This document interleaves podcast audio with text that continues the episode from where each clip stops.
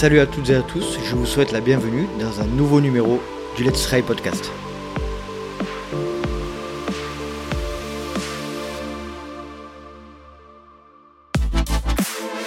Je suis extrêmement heureux de vous retrouver pour ce nouveau numéro du LTP, le podcast 100% consacré à la pratique et à la communauté du trail running.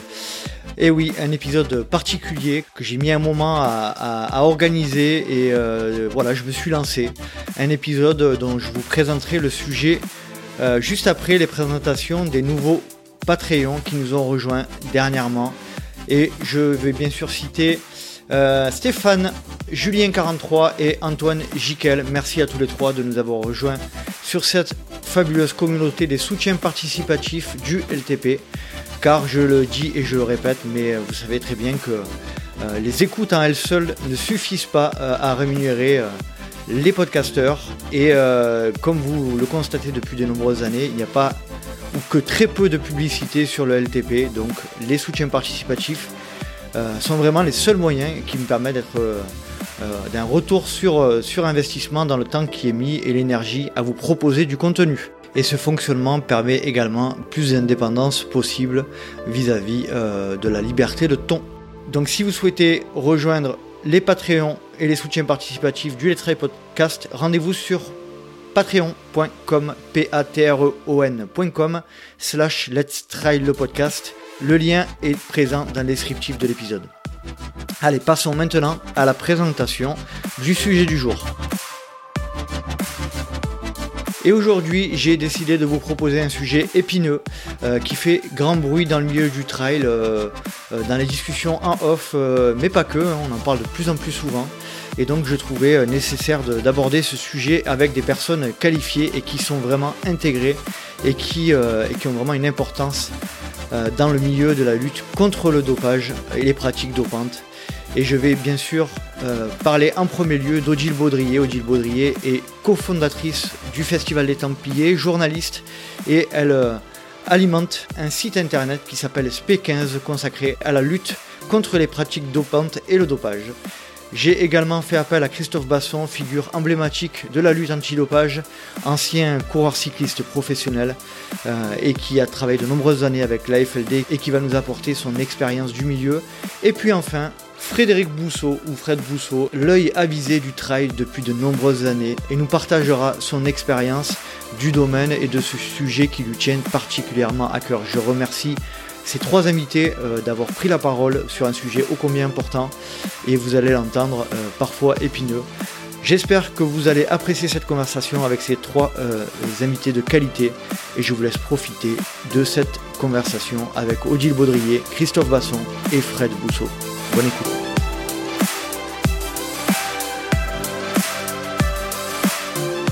Je suis avec Odile Baudrier, Christophe Basson et Frédéric Bousseau. Fred Bousseau, salut à tous les trois. Je vous remercie énormément de, nous rejoindre dans le podcast pour ce sujet que je voulais traiter depuis longtemps déjà. Euh, Odile, bonjour, comment allez-vous? Bonjour, et eh bien, écoutez, je vais très bien, pas, pas de soucis actuellement dans ma vie.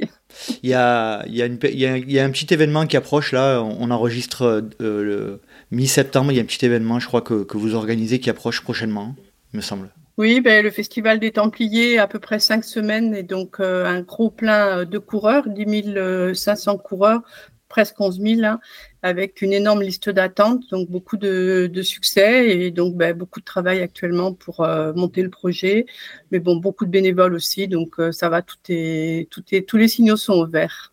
Alors je rappelle, hein, vous êtes journaliste, vous êtes co-fondatrice du Festival des Templiers et vous euh, alimenter le site euh, SP15 qui, euh, qui est spécialisé dans les informations concernant la lutte contre les pratiques dopantes et le dopage. je voulais vous remercier aussi, Odile, de m'avoir reçu l'année dernière lors de l'événement. C'était un, vrai plaisir de, participer en tant que média à, ce fabuleux festival des Templiers. Merci beaucoup. Avec plaisir. Christophe, bonjour. Première fois pour. je me permets de te tutoyer, Christophe. Hein, première fois pour toi dans le podcast. Eh ben, je, te laisse, je te laisse te présenter en quelques mots. Oui, bonjour tout le monde. Euh, oui, Christophe Basson. Christophe Basson, alors particularité ancien, ancien cycliste, cycliste professionnel. Aujourd'hui, ben, je pratique le trail beaucoup pour le plaisir et à côté, je suis ce qu'on appelle le conseiller interrégional antidopage donc chargé principalement de la, de la prévention des conduites dopantes en Nouvelle-Aquitaine et également de la lutte contre les trafics de, de produits dopants. Bon, à côté de cela, j'ai d'autres missions qui ne concernent pas spécialement ce, cette thématique-là et très très intéressé oui par tout ce milieu de, de course à pied nature. Hein. Quand je dis trail, hein, sûr, je comprends à l'intérieur, course de montagne et skyrunning, bien évidemment. Je crois que tu es pratiquant, mais tu, j'ai vu un beau résultat, des beaux résultats, notamment sur la skyrun l'année dernière, je crois. Hein. Ouais, ouais, bon, après la Skyrun, c'est une course que j'aime bien, mais si on peut appeler ça un bon résultat, en tout cas pour moi, ouais, c'est un bon ah résultat. je suis assez pour moi, c'est un très bon résultat. ouais, non, non, pour moi, mais bon, c'est quand même loin, loin, loin des, des premiers, mais, euh, mais ouais, moi, je suis plutôt content et j'aime beaucoup cette course. Hein. Bon, on se croisera cette année euh, sur l'événement. Euh, Fred, salut. Ben, on était ensemble à l'UTMB hein, pendant toute la semaine. Merci de nous accorder un, un, petit peu de temps pour cette, ce sujet qui te tient à cœur. Comment vas-tu? Euh, merci, ouais, ça va. Je me suis remis de, de l'UTMB, euh, non sans mal. Euh, mais juste pour refaire une petite présentation, parce que c'est important, moi j'ai commencé aux côtés d'Audi Légine il y a plus de 20 ans, mhm. du côté de Millau. Donc j'ai vu aussi la naissance à la fois du TMB, mais aussi les prémices des Templiers, parce que j'étais avec, avec eux quand c'était du côté de Nantes. Mhm. Euh, voilà. Et puis, euh, et puis bah, ils sont aussi à l'origine du magazine euh, VO2 et du magazine Trail Endurance, hein, il y a plus de 20 ans aussi. Donc, moi, j'ai suivi après l'autre cheminement que j'ai quitté il y a six mois maintenant, que je suis indépendant. Mais voilà, et je suis assez, assez sensible à tout ce qui est dopage, parce que j'ai aussi pratiqué le vélo par le passé, alors pas du tout au niveau de, de Christophe. Et je suis avec attention tout le travail que fait Odile et tout le travail que fait Christophe, parce que je pense que c'est nécessaire non seulement au, monde de la course à pied du trail, mais au monde du sport en général. Euh, juste, je rappelle, euh, tu es intervenu dans le podcast numéro 21 en avril 2020. Ça ne nous rajeunit pas. Euh, tout ça. Euh, Odile, je, te, je vous pose la question, euh, donc euh, journaliste de, formation, de profession, euh, pour quelle raison le, le, sujet du dopage est un sujet qui vous, qui vous tient tant à cœur? Eh ben, parce qu'en fait, donc j'ai été effectivement une journaliste dans le monde de l'athlétisme et de la course à pied dans les années 90 et euh, donc, euh, j'ai vu euh, énormément de gens se faire spolier leur victoire, leur podium par des tricheurs. Bon, au début, j'étais d'une grande naïveté. Je ne connaissais pas grand-chose déjà vraiment au monde de l'athlétisme et encore moins au monde du dopage. Puis progressivement, je me suis un peu plus intéressée.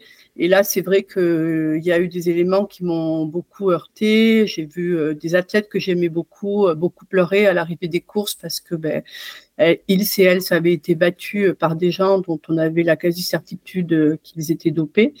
Et l'un des événements majeurs a été euh, en 2015, 2014, euh, pardon, euh, lorsque au championnat de France de cross, Sophie Duarte s'est fait battre par Laila Trabi dans une ligne droite qui était très choquante. Et là, ça m'a vraiment tétanisé. Et là, comme nous venions juste de procéder à la session du magazine VO2, euh, j'avais le désir de continuer à travailler dans le journalisme sur l'athlétisme par euh, un site internet. Donc, on a décidé de créer SP15 avec Gilles. Et moi, dès le début, euh, j'ai voulu travailler en priorité sur le dopage. J'ai à ce moment-là mené une enquête assez longue sur Laila Trabi pour euh, essayer de comprendre les motivations, les circuits, ce qui avait pu faire que elle arrive aussi à dominer comme ça l'athlétisme pendant quelques mois sous les yeux de gens euh, qui ont été euh, très crédules, y compris au niveau du staff de l'équipe de France. Et vraiment, ça a été un peu une révélation de découvrir jusqu'où on peut aller pour protéger ses acquis, certains athlètes, protéger des podiums. Et donc, à partir de là, ça s'est enclenché et j'ai pu arrêter euh, depuis. Donc, euh, mon premier sujet, c'était euh, février 2015. Et depuis, j'ai tout le temps travaillé sur le dopage. Et quand Gilles s'est retiré euh, du site SP15 parce qu'il souhaitait euh, plus travailler dans ce, dans ce milieu-là, d'ailleurs en grande partie à cause de ça, j'ai continué en travaillant exclusivement sur le dopage. Donc c'est vrai que c'est un positionnement qui est euh, osé, qui m'est permis aussi parce que je ne monétise pas le site, mmh parce que clairement, je pourrais pas tirer partie financière d'un site qui soit dédié au, au dopage. ça provoque quand même beaucoup de réactions hostiles. Mmh. Et donc, c'est, on va dire, un loisir pour moi, quelque part, un loisir professionnel, mais qui ne, dont je ne dépends pas financièrement. Donc, ça me donne une très grande liberté de parole que je n'ai pas toujours pu avoir quand nous avions euh, le magazine euh, VO2 et Endurance, puisque ben, c'est vrai que voilà, on avait aussi euh, des comptes à rendre à certains annonceurs publicitaires et c'est toujours des petits conflits d'intérêts qui peuvent se produire. Donc voilà, maintenant j'ai une grande liberté. Ça me permet de mieux informer, de mieux dévoiler ce qui se passe et voilà et de supporter aussi les critiques et les menaces qui vont avec. Très bien. Euh, on, va, on va rentrer dans le détail de ce sujet un peu plus précisément après. Euh, petite question par curiosité, pourquoi SP15, Odile? Euh, Désolé pour mon ignorance en fait, justement, c'est pour ça que le, titre n'est plus du tout approprié, euh, puisque ce P15, ça fait référence à une séance spécifique pour hmm. préparer le 1500 mètres sur piste. Euh, donc, c'était parfaitement approprié quand il y avait encore un contenu athlétisme. C'est quelque chose d'ailleurs qui m'est régulièrement reproché euh, par euh, certains, certaines personnes. En fait, le site maintenant, il devrait s'appeler Spédopage. Mais j'ai pas voulu changer le, le titre, hein, et donc voilà, j'assume que effectivement, c'est des calé, mais bon, voilà, c'est SP15 et ça restera euh, SP15. Très bien. Christophe, euh, je fais euh, donc je te pose la question. tu es connu pour avoir été ancien cycliste professionnel. qui, qui, alors, tu vas nous expliquer ça plus précisément. Ben, raconte-nous un petit peu ton, ton histoire par rapport à, bah, à ce dopage et à cette pratique dopante dans le cadre de ta pratique sportive dans un premier temps. Ouais, j'essaie de faire assez rapide, mais en fait, euh, parce que ça commence à dater un peu. Donc moi, je suis quelqu'un qui a démarré le cyclisme tard et rapidement, en fait, venant de milieu pas du tout sportif, que ce soit parents et entourage, ben, on m'a vu rapidement des qualités dans le vélo euh, que j'avais développées avant à travers la nature, euh, des, sorties en extérieur. Et donc rapidement, donc je passe, je prends une licence chez, j'étais junior 2, 17 ans et demi, et là ça va super vite en fait. Puis au bout de six mois, en fait, je me retrouve, je gagne la première course, champion régional, je me retrouve en équipe de France, donc euh, pour le championnat du monde. Euh, donc je tombe d'entrée dans, le bain, en fait, mais comme je dis, il n'y a pas eu de culture de vélo, donc ça, je pense que c'est quand même super important déjà. Mhm. Et derrière, ben, c'est l'année de mon bac, donc là c'est un peu compliqué. Je fais mon DUT génie civil les deux années qui suivent, et à la fin de mon DUT, j'ai l'option. Soit je vais faire école d'ingénieur, soit je passe chez les, soit je vais au bâtiment de Joinville, qu'on appelait à l'époque l'école intermédiaire des sports, pour faire mes limons d'armée. Mhm. Et là, ben, j'ai fait ce choix-là parce que je me dis que c'est plus opportun d'être sportif de haut niveau et parce que dans ce cas-là, j'obtenais le statut de sportif de haut niveau. Ouais. C'est plus opportun d'être sportif de haut niveau, avoir une DUT, qu'être ingénieur et ne pas avoir de statut de haut niveau mm-hmm. pour trouver un boulot. Donc c'est pour ça que je fais le choix d'aller à l'école intermédiaire des sports. Et, et c'est là que je découvre déjà ben, le haut niveau amateur du cyclisme, où je commence à voir tout ce que tout ce qui était flécheur, etc., euh, complémentation euh, via, via intraveineuse et, et, dopage via euh, intramusculaire. Euh, donc là, je vois, j'observe.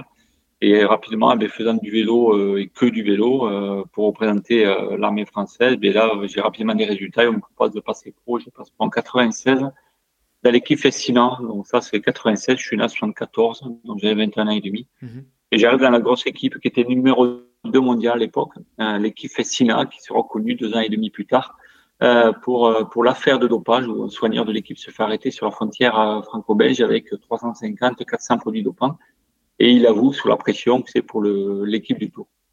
Donc, on, le monde entier découvre qu'il y a un dopage organisé dans, le, dans l'équipe Fessina. Mais rapidement, bien sûr, je suis, je suis dans le même sac. Mais, mais au bout de quelques semaines, en fait, les auditions auprès de la police, etc., font que certains me dénoncent, en fait. C'est bizarre de le dire comme ça, mais ils me dénoncent comme quoi je suis le coureur qui prend rien du tout dans l'équipe, qui ne se dope pas. Et euh, pour démontrer tout simplement que la preuve, tout le monde le fait. Euh, chez nous, il y en a trois qui sont pas du tout au gros produit. Il y en a un qui prend rien du tout. C'est Christophe Basson. Mhm. Et, et c'est comme ça que, et là, on me donne la parole, la parole qu'on ne m'avait jamais donnée pendant deux ans et demi, en fait, hein, c'est vrai que pour avoir la parole, il fallait gagner des grandes courses. Et dans cette situation-là, dans ce milieu-là, j'avais du mal vraiment à gagner des grandes courses. Et, euh, c'est parti comme ça. L'équipe, je l'équipe Festina en 98. Je rentre à la Française des Jeux en 99, où là, je participe au tour. C'est là que c'est le tour que gagne Vincent Samson pour la première fois. Et je suis sur le tour et là je dénonce en fait. Je dis que c'est pas normal. Bon bref, parce que ça avait calmé le jeu après l'affaire Festina fin 98. C'est reparti le plus bas en 99 Pourtant, tout le monde nous parlait de tour de renouveau, les médias, tout le monde. Ouais, j'insiste bien sur les médias. Mhm. On voulait refaire l'image du cyclisme après l'affaire Festina. Et en fait, moi, je constatais que c'était pas du tout le cas. Et donc, je dénonce, je m'ado tout le milieu. Et là, c'est, je dirais, vont suivre deux années très compliquées où ça devient du harcèlement moral, puis harcèlement physique. Je me retrouve dans le fossé quelquefois. Et donc, je décide d'arrêter ma carrière en 2001, mais bien avant, en fait, hein, puisqu'en 2000, je décide déjà de passer mon concours de pro de sport pour le ministère chargé des sports. Mon but était de travailler dans l'éducateur, faire de la prévention et plein de choses, aussi entraînement, tout ça. J'obtiens mon concours en 2001. La première rencontre avec la Fédé de cyclisme, mais clairement, on m'explique qu'on ne veut pas travailler avec moi.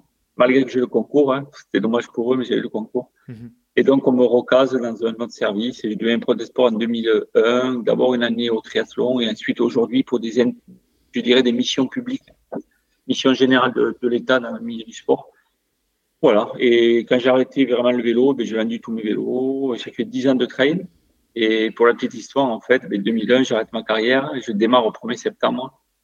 Et j'avais euh, une personne qui m'a accompagné déjà depuis plusieurs années, depuis Fessina, qui a été finalement le seul à quitter le, le, milieu quand tout allait bien, où il n'y avait pas d'affaires, et qui s'est rendu compte que finalement, il y avait vraiment le bazar dans cette équipe, il y avait du dopage et tout.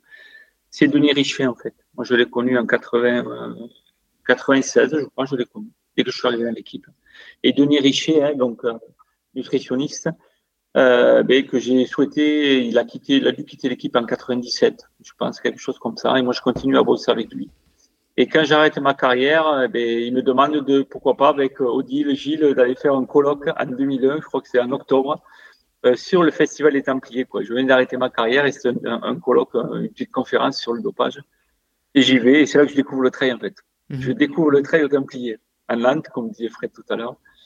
Et, et, voilà, et puis bon, je passe à participer à, la conférence et puis ça me tente. Bon, j'achète une paire de chaussures sur le salon et je tente de prendre le départ. Enfin, le départ, je le prends. et à mi-course, je crois que c'est à Trèbes, j'abandonne. Mais ça y est, j'étais, j'étais euh, touché par le, le trail et qui me quittera plus ensuite pendant 10 ans. Et au bout de 10 ans, je me remets pour VTT. J'ai quelques histoires avec la Fédé et puis je reviens au trail. Maintenant, je suis dans le trail et course de montagne. Enfin, plutôt skyrunning. Très bien. Voilà pour l'histoire. Et à côté, bien sûr, dans le cadre de mes missions, je suis chargé de tout ce qui est mission, prévention des conduites déviantes. Mais une prévention euh, voilà, plutôt particulière qui va un petit peu parfois à l'encontre de, de la manière dont on voudrait me le faire faire. D'accord, très clair. on va rentrer là aussi une fois dans ces, dans ces détails de, de ton activité, Christophe. Euh, Fred, qu'est-ce que ça t'inspire là, ce retour de, de, Christophe et d'Odile hein, euh, vos, trois, vos trois histoires sont étroitement liées? Ouais, on a, on a une histoire commune qui est celle des Templiers et de Nantes, c'est sûr. Euh, moi, j'ajouterais une ligne aussi au, au palmarès de Christophe, parce que c'est pas négligeable, c'est qu'il est accompagnateur en montagne et qu'il encadre et qu'il organise des stages de trail. Mhm. Euh, D'ailleurs, plutôt sympa, parce que je l'ai croisé euh, cet été au pied de chez moi, où il avait fait tout un tour pendant quatre jours avec des gens et qu'il était juste passé, mais vraiment furtivement, voir le contre-la-montre, euh, le fameux contre-la-montre, parce que ça aussi, on y vient, hein, c'est aussi un, le fameux contre-la-montre entre Passy et Combloux, où euh, Vingegaard s'est illustré en surclassant tout le monde. Et c'est vrai qu'on en a parlé euh, trois minutes après avec Christophe et on a bien vu que il y, avait un, il, y avait un, il y a déjà un malaise quand on voit des mecs passer comme ça à 50 à l'heure euh, en pleine. Euh, enfin, c'est improbable. C'est mm. improbable. Moi, je, c'est en plus un parcours que je fais tout le temps parce que j'habite là. Et honnêtement, quand on voit les allures, même si c'est route fermée, c'est juste qu'ils sont professionnels. Il y a quand même, il y a quand même quelque chose qui top. Donc voilà, euh, moi je suis attentivement euh, tout ce que font euh, Odile et Christophe, ce que je disais tout à l'heure. Et puis, euh, et puis j'essaye aussi d'être attentif parce que j'ai aussi un point commun avec Christophe, c'est toujours de défendre que quand on se dope, bah, c'est qu'on veut tricher. Donc voilà, donc ça c'est grave. Et quand on veut tricher, souvent on met ça sous le compte de, de j'étais malade ou j'étais blessé ou je me suis beaucoup entraîné, donc il faut bah, j'avais pas le choix en fait que de prendre un médicament parce que j'avais mal à la cuisse ou j'avais mal au dos. Euh, la première chose, on en parle souvent avec Christophe, c'est de se dire, bah, quand on est malade, forcément, on soigne. Quand on a une grippe, on reste au lit. Quand on a le Covid, on reste au lit. Donc, si on a mal au dos ou mal ailleurs, bah, on soigne et puis on fait un retrait sur sa, sur sa course. Ça me rappelle une anecdote que j'ai eue et Odile doit s'en souvenir. Je crois que c'était en 2013 ou 2014 d'une athlète qui a été prise au Grand Raid des Pyrénées, qui a terminé deuxième Et on avait dénoncé et publié ça sur notamment les réseaux sociaux et sur une page que je tenais à jour sur le site d'endurance à l'époque. et en fait, je m'étais fait démonter dans les jours suivants par son entourage qui avait prétexté que si en fait elle avait pris ce produit pour pouvoir finir la course, c'est qu'elle avait, euh, elle avait euh, en fait, c'était beaucoup entraînée pendant des mois, elle avait fait beaucoup de sacrifices et que au regard de ces sacrifices et tout, bah, pour aller au bout de son objectif, eh ben finalement, elle, avait euh, pris un produit pour masquer la douleur. Voilà. Mhm. Bon, on voit que bah déjà d'emblée c'est un sujet qui est assez vaste, complexe. C'est aussi pour ça que moi j'ai eu, en étant tout à fait sincère dans, le podcast, assez beaucoup de, mal entre guillemets à, à, organiser, à lancer ce podcast parce que c'est un sujet qui avec lequel je suis pas très à l'aise, euh, j'avoue, euh, qui, qui est assez touchy et d'ailleurs on, le voit au deal avec euh, avec votre histoire hein, et notamment quelques menaces que vous avez eues a priori dans, dans ce cadre-là. c'est un sujet qui est effectivement très très compliqué au deal. vous vous le vous le vivez, vous l'avez vécu pendant pendant des années quoi. C'est un sujet compliqué parce qu'en fait, on remet en cause euh, des performances sportives. Hein. Euh, moi, régulièrement sur SP15, euh, j'effectue des analyses de performance hein, et c'est vrai que quand on procède à ça et que ça met quand même en évidence des progressions qui sont anormales, etc., ben, on touche un petit peu aux rêves des gens, à leur image. Donc, ça peut concerner de l'élite comme des coureurs régionaux, parce qu'il faut reconnaître aussi que le dopage, il s'arrête pas euh, au niveau international et national, et qu'il y a des coureurs régionaux euh, qui prennent des produits aussi pour briller en région, en fait, et pour obtenir euh, parfois des petits avantages professionnels ou simplement des avantages médiatiques. Et donc, c'est vrai que dès qu'on s'attaque à ça, qu'on révèle euh, les, faits, ça déplaît. Il y a des athlètes qui croient qu'ils vont être euh, sanctionnés par euh, l'Agence française de lutte antidopage, mais que personne ne va avoir passé la vie et que comme moi, je révèle que voilà, Monsieur Machin est suspendu pour deux ans, trois ans, quatre ans, voilà, ils s'aperçoivent que là, ils pourront pas passer inaperçus. Et donc là, ça peut devenir euh, oui, un peu, un peu chaud, avec des menaces. Et c'est vrai qu'en mettant un focus public sur, euh, sur le site que j'anime, euh, bah, évidemment, ça ne plaît pas à tout le monde. Ça plaît pas non plus aux dirigeants fédéraux, ça plaît pas non plus finalement aux dirigeants de clubs, comme mmh. je peux le noter euh, régulièrement euh, sur des affaires que je traite. Euh, on va plutôt m'agresser parce que j'ai passé une photo avec un maillot qui convient pas, mais on va jamais me dire voilà, on est d'accord avec vous, cet athlète il a triché, on, on soutient. Après, j'ai aussi beaucoup de messages de soutien par exemple, d'entraîneurs, euh, de jeunes athlètes qui me font des messages en me disant, parce que j'étais période de doute, et c'est vrai que parfois, voilà, les, gens réagissent en disant, euh, non, il faut continuer, parce que ça permet aussi en tant qu'entraîneur euh, que les sportifs jeunes sachent que ces produits-là ils peuvent être trouvés et donc ça va stopper votre carrière. Ils peuvent aussi être dangereux pour votre santé et donc c'est un soutien important aussi euh, que les, les news circulent. Euh, le, la transparence, euh, elle plaît pas à tout le monde, mais je pense qu'elle est essentielle à la lutte antidopage. Et pour ma part, je regrette énormément que l'Agence française de lutte antidopage n'adopte pas une politique plus active de communication sur les cas positifs parce qu'en fait, les cas sont pris un petit peu en catimini. On a quand même du mal à avoir les informations. Les décisions sont publiés euh, souvent plusieurs mois après. Et c'est dommage parce que je pense que vraiment euh, la transparence et le fait du danger aussi euh, pour les sportifs de pouvoir être contrôlés et suspendus doit être constamment rappelé parce que c'est important pour tous les jeunes qui arrivent aussi dans le sport de haut niveau. Ok. Christophe, si tu veux bien, est-ce que tu peux nous rappeler la différence entre entre le dopage et la pratique dopante ou une conduite dopante Oui, alors, mais clairement, en fait, le, dopage, c'est quelque chose de bien réglementé par le Code du sport et au niveau international, par le Code mondial antidopage. Euh, le dopage, tout simplement, c'est la prise euh, d'une substance ou l'utilisation d'une méthode, qu'elle soit, que la substance ou la méthode soit interdite, donc, euh, à des fins de performance. Euh, donc c'est bien euh, le respect d'une règle ou le non-respect d'une règle. Il y a des méthodes interdites, il y a des substances interdites, et donc il n'est pas autorisé donc de, de, les utiliser. Ça c'est le dopage. Il y a une liste internationale. La liste, déjà contrairement à ce que certains peuvent dire, Donc, elle est bien internationale, donc commune à tous les pays. Et tous les sports? donc, euh, Comment? Et tous les sports? Et tous les sports, oui. Globalement, oui, tous les mm. sports. Il y avait encore qu'une seule exception, c'est des bêta-bloquants qui peuvent être utilisés dans certains sports et par d'autres. Mais oui, on peut considérer que la liste s'applique à tous les sports euh, et donc dans tous les pays. Après, bien évidemment, euh, ce qui fait la différence entre un pays et l'autre, c'est la volonté de la faire appliquer.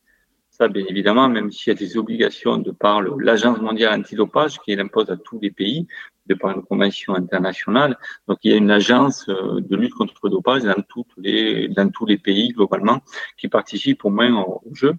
Et dans ce cas-là, eh bien, ils ont l'obligation de mettre en œuvre une lutte pour pouvoir les faire respecter cette loi. Là, c'est vraiment euh, le dopage. La conduite dopage, en fait, c'est la même chose, mais si ce n'est qu'on on est plus dans, une, dans un esprit de manière de faire, manière de penser. On n'est pas du tout sur une liste euh, de substances et méthodes interdites. On est juste sur le fait d'une substance ou d'une méthode. C'est-à-dire que c'est l'utilisation d'une substance euh, ou d'une méthode à des fins de, de performance, euh, mais ben, qui, entre guillemets, qui vont à l'encontre de la normale. C'est pour ça que c'est très. La conduite dopante, donner une définition bien précise, c'est difficile. Mmh. Ce qu'il faut, en fait, souvent, ce que je dis, moi, c'est la conduite dopante, du moins la définition que je fais, c'est à partir du moment où on prend une substance ou une méthode, on peut fonctionner à 110% plutôt qu'à 100%. Alors là aussi, bien évidemment, mais il faut faire attention à cette définition. Je prends l'exemple des boissons énergisantes et des boissons énergétiques. Euh, boissons énergétiques, euh, c'est tout ce qu'on appelle des boissons isotoniques. C'est-à-dire qu'on va essayer d'apporter au corps ce dont il a besoin pour fonctionner. Quand on fait du sport, quand on fait une activité, pour éviter d'être en carence. Donc, on va apporter du sucre, des sels minéraux, etc. La boisson énergisante, et eh ces fameuses boissons, hein, je ne vais pas nommer les noms, qui sont très riches en caféine et que souvent les jeunes boivent en soirée ou même sur des compétitions, puisque une d'elles est un très grand sponsor qui est présente sur de très très grandes compétitions et de nombreuses compétitions, et dont le but est de faire fonctionner le corps à 105-110% plutôt qu'à 100%. C'est-à-dire que je vais apporter du caféine, hein, le corps n'a pas besoin de caféine, je vais apposer d'autres substances pour exciter l'organisme, pour être dans un état second qui va me permettre d'être plus performant. Alors pourquoi je, je, disais tout à l'heure que même la première définition n'est pas parfaite? Parce que, comme disait tout à l'heure Fred, il parlait des athlètes euh, fatigués, des athlètes malades. Est-ce qu'aujourd'hui, une personne qui, qui est fatiguée, qui a, un, qui a manque de fer, est-ce que le fait que la personne prenne du fer est une conduite dopante ou pas? C'est la question qu'il faut se poser. Et c'est là que ça devient plus compliqué. Parce que déjà, le fer n'est pas interdit. Par contre, en contrepartie, on a des athlètes, ben, s'ils ont des, un manque de testostérone, ont-ils le droit de prendre la testostérone parce qu'ils ont taux de testostérone plus bas? Mais finalement, on se pose plus de questions. On dit non, c'est pas possible parce que c'est interdit. Pourtant, la manière de faire est la même au final.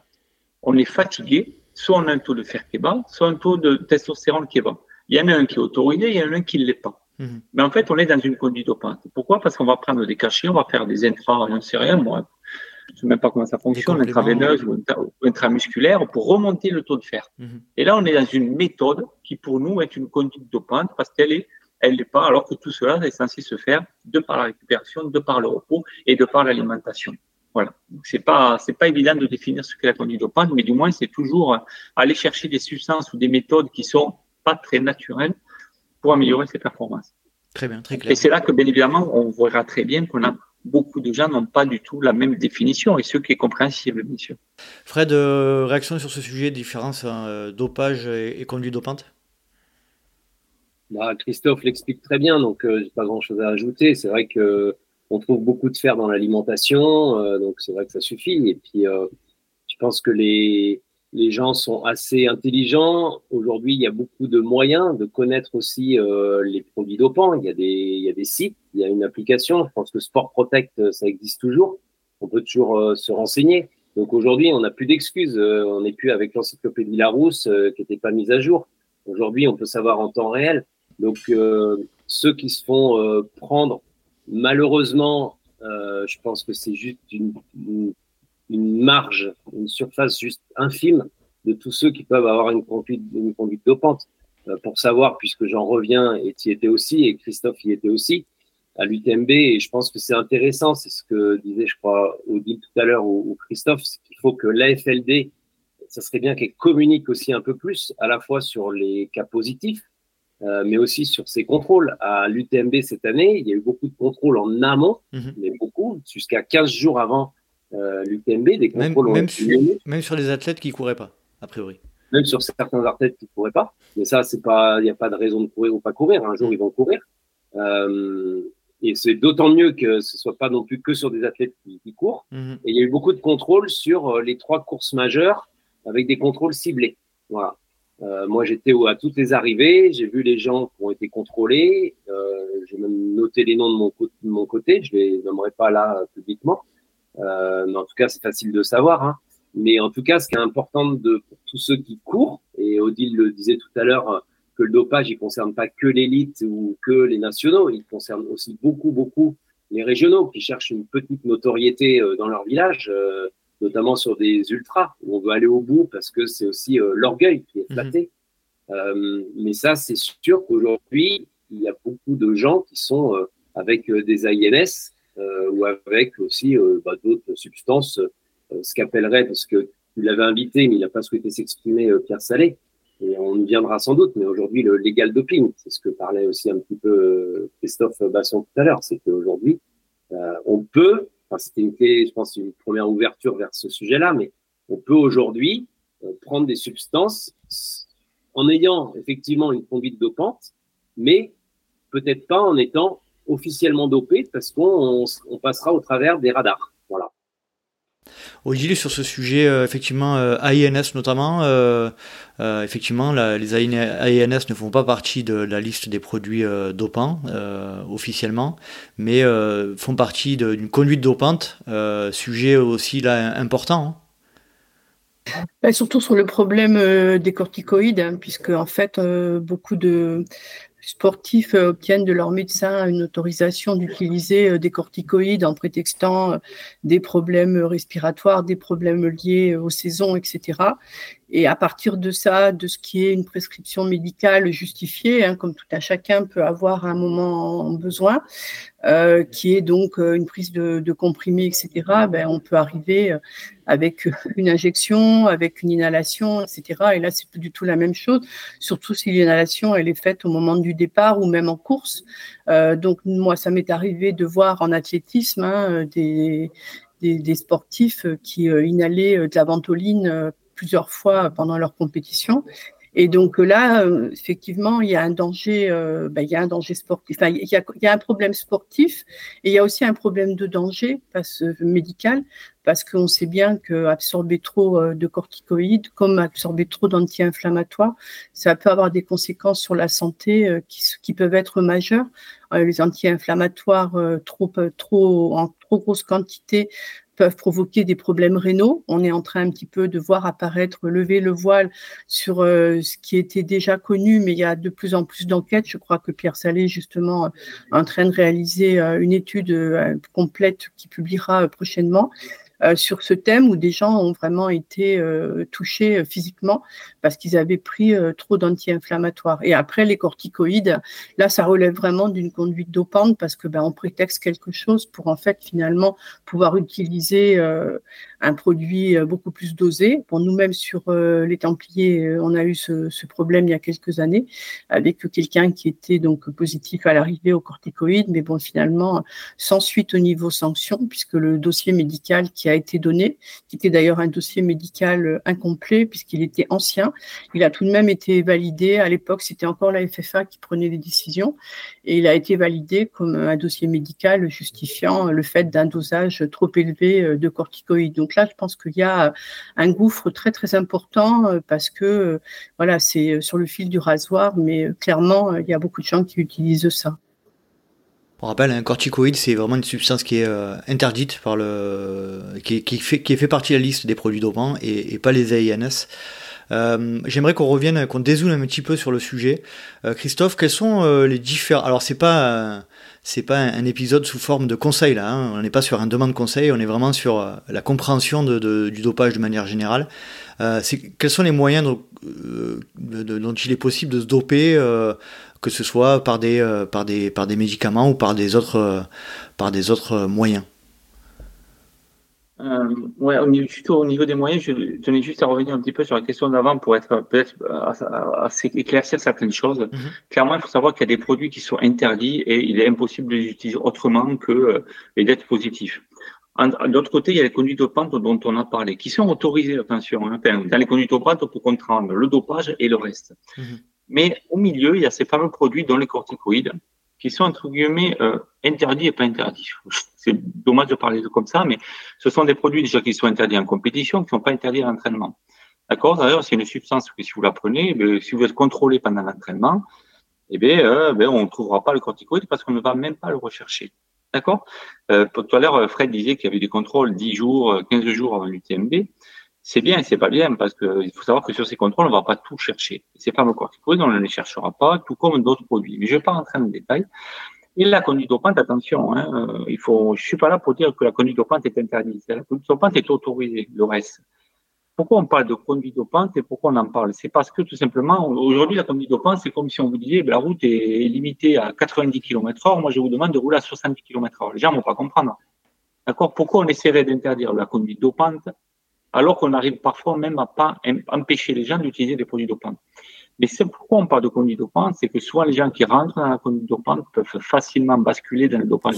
C'est une à partir du moment où on connaît l'action hmm. de prendre de la, des substances ou des méthodes pour améliorer ses performances, il suffit de mettre de l'enjeu financier, il suffit de mettre de l'enjeu de reconnaissance ou de la pression de l'environnement ou autre pour basculer dans le dopage. Hmm. Voilà, c'est juste ce petit point que je voulais éclaircir. Je ne sais même pas si je l'ai éclairci, mais j'ai essayé. Clair. Oui, tout à fait. Euh, après, concernant les produits, eh en fait, euh, Déjà, il y a plusieurs manières de, de les prendre, les produits. Euh, c'est globalement, moi souvent, je mets plusieurs marches. Au début, vous allez démarrer par ces fameux compléments qui sont un petit peu la conduite dopante. Ensuite, vous allez prendre, par exemple, des cachets qui deviennent interdits. Ça peut être des corticoïdes. Certains ont souvent dit, comme le Célestène, par exemple, est un produit en corticoïde. Oh, de toute façon, ça, j'en donne à mon gamin de 5 ans, ça va pas me faire de mal. Donc, c'est sur la liste, t'as pas à en prendre. Si tu en donnes à ton gamin de 5 ans, c'est que lui, a une pathologie, il a un problème. C'est-à-dire que tu le fais et la molécule va agir sur le problème. Toi, quand tu le prends, mais il va agir sur l'organisme sans pour autant agir sur le problème puisque tu n'en as pas. Donc, ça va être la prise d'un cachet. Et après, petit à petit, se rendre compte qu'à force de multiplier les cachets, de parfois l'estomac avait du mal à le supporter. Il est parfois préférable, même en termes de rapidité d'effet, de, le prendre par euh, intramusculaire, intraveineuse. Et ensuite, il y a le troisième stade que j'appelle, que moi j'ai pu constater hein, dans le milieu du haut niveau et notamment du cyclisme, ça rentre dans de la transfusion ou de la perfusion. Là, c'est encore autre chose puisque ça agit directement dans la veine. En fait. Et ça sont des étapes petit à petit dans lesquelles on bascule, mais souvent, dans la grande majorité de temps, il y a peu de gens qui vont dans le dopage sans passer par la conduite dopage, mmh. clairement, il faut le savoir. C'est pour ça que c'est une alerte que l'on émet. Je dis pas qu'il ne faut pas avoir de dopage, il ne faut pas se complémenter, il ne faut pas tout ça, mais je dis attention. Quand vous commencez à le faire, vous ouvrez une porte. Très clair, très clair. Après, en termes de lutte, pardon, euh, eh après, je ne sais pas s'il si, si, si, faut le dire ou pas. Après, eh globalement, en France, il y a, il y a trois, il y a deux, deux méthodes de lutte contre le dopage. Enfin, je dirais trois en fait. Et la première, je vais, en, je vais la mettre en premier, je vais l'oublier, c'est le rôle des journalistes en fait. Mm-hmm. On a beau dire, mais, mais, les journalistes sont des, des, des, des, des lanceurs d'alerte, tout simplement, qui sont super importants et qui font prendre conscience de beaucoup de choses. Parce que sinon, ceux qui luttent seraient tout seuls dans leur coin, dans l'ombre, et auraient parfois beaucoup moins de moyens. C'est la première. Ensuite, il y a bien sûr les contrôles antidopage. À tous ceux qui disent que les contrôles ne servent à rien, j'ai juste tendance à dire, bah, attendez, enlevez les contrôles, vous allez voir dans quel état on va être. Mhm. Aujourd'hui, vous enlevez les contrôles sur le Tour de France ou dans le trail ultra trail, je peux vous garantir que les 20 premiers sont à l'EPO dans peu de temps. Clairement, je vous le dis. Pourquoi? Il faut savoir que même si le contrôle antidopage ne permet pas d'avoir des objectifs, ça permet de mettre des barrières, ça mhm. permet de faire un filtre. C'est-à-dire qu'on ne peut pas le jouer librement. Aujourd'hui, de nombreux sportifs jouaient, librement s'il n'y avait pas le contrôle. Et il y a le troisième aspect, c'est le troisième judiciaire, où là, c'est ben, le service euh, judiciaire de l'État. Je dis qui essaie, hein, qui essaie de lutter euh, contre ceux qui dopent, en fait, et donc sur les réseaux de, trafiquants de dopants. Est-ce qu'on peut, euh, est-ce qu'on peut dire que la, les protocoles, par exemple, d'entraînement en altitude ou euh, d'adaptation à la chaleur sont des conduites dopantes Christophe C'est vrai, si tu me le permets, parce que je suis bien placé pour en parler. Je, pense que tout dépend, en fait, les circonstances. Pourquoi j'ai dit ça, en fait? Moi, aujourd'hui, je suis, euh, je suis conseiller interrégional antidopage et j'aurais tendance à dire parfois, ben ouais, euh, stage en altitude, non. Pour moi, non, le corps s'adapte normalement. Tu as le droit d'aller t'entraîner en altitude. Je ne vois pas pourquoi ce serait une conduite dopante.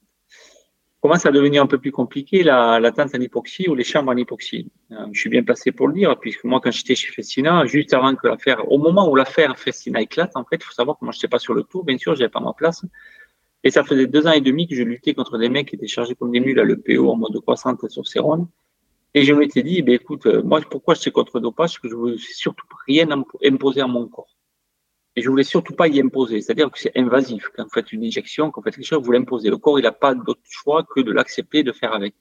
Et je m'étais dit, eh peut-être pour lutter contre le dopage, euh, habitant, n'habitant pas en montagne, je suis allé tester justement ces fameuses chambres d'époxy parce que c'était moi une manière pour faire face au, à l'EPO, à la prise d'EPO généralisée dans le milieu du cyclisme. Vous voyez, à l'époque, j'ai déjà basculé là-dedans. Mmh. Et à l'époque, je voyais juste, c'était pour moi un moindre mal pour lutter contre tout ça avec le, regard que j'ai aujourd'hui, je dis, bon, on est sur la limite.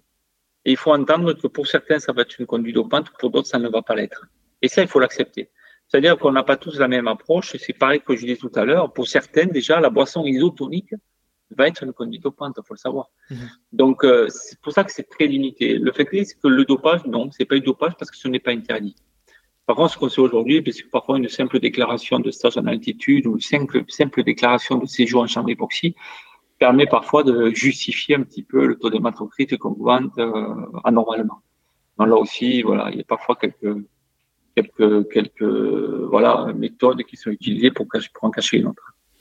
Euh, Odile, sur l'aspect euh, évolution, euh, comment dire, contrôle des euh, euh, contrôles qui sont effectués, est-ce qu'on, vous pouvez nous expliquer un petit peu comment ça fonctionne? Est-ce qu'on recherche des des, substances ou est-ce qu'on recherche des des valeurs physiologiques qui expliqueraient un fonctionnement anormal du corps humain? Vous voyez ce que je veux dire?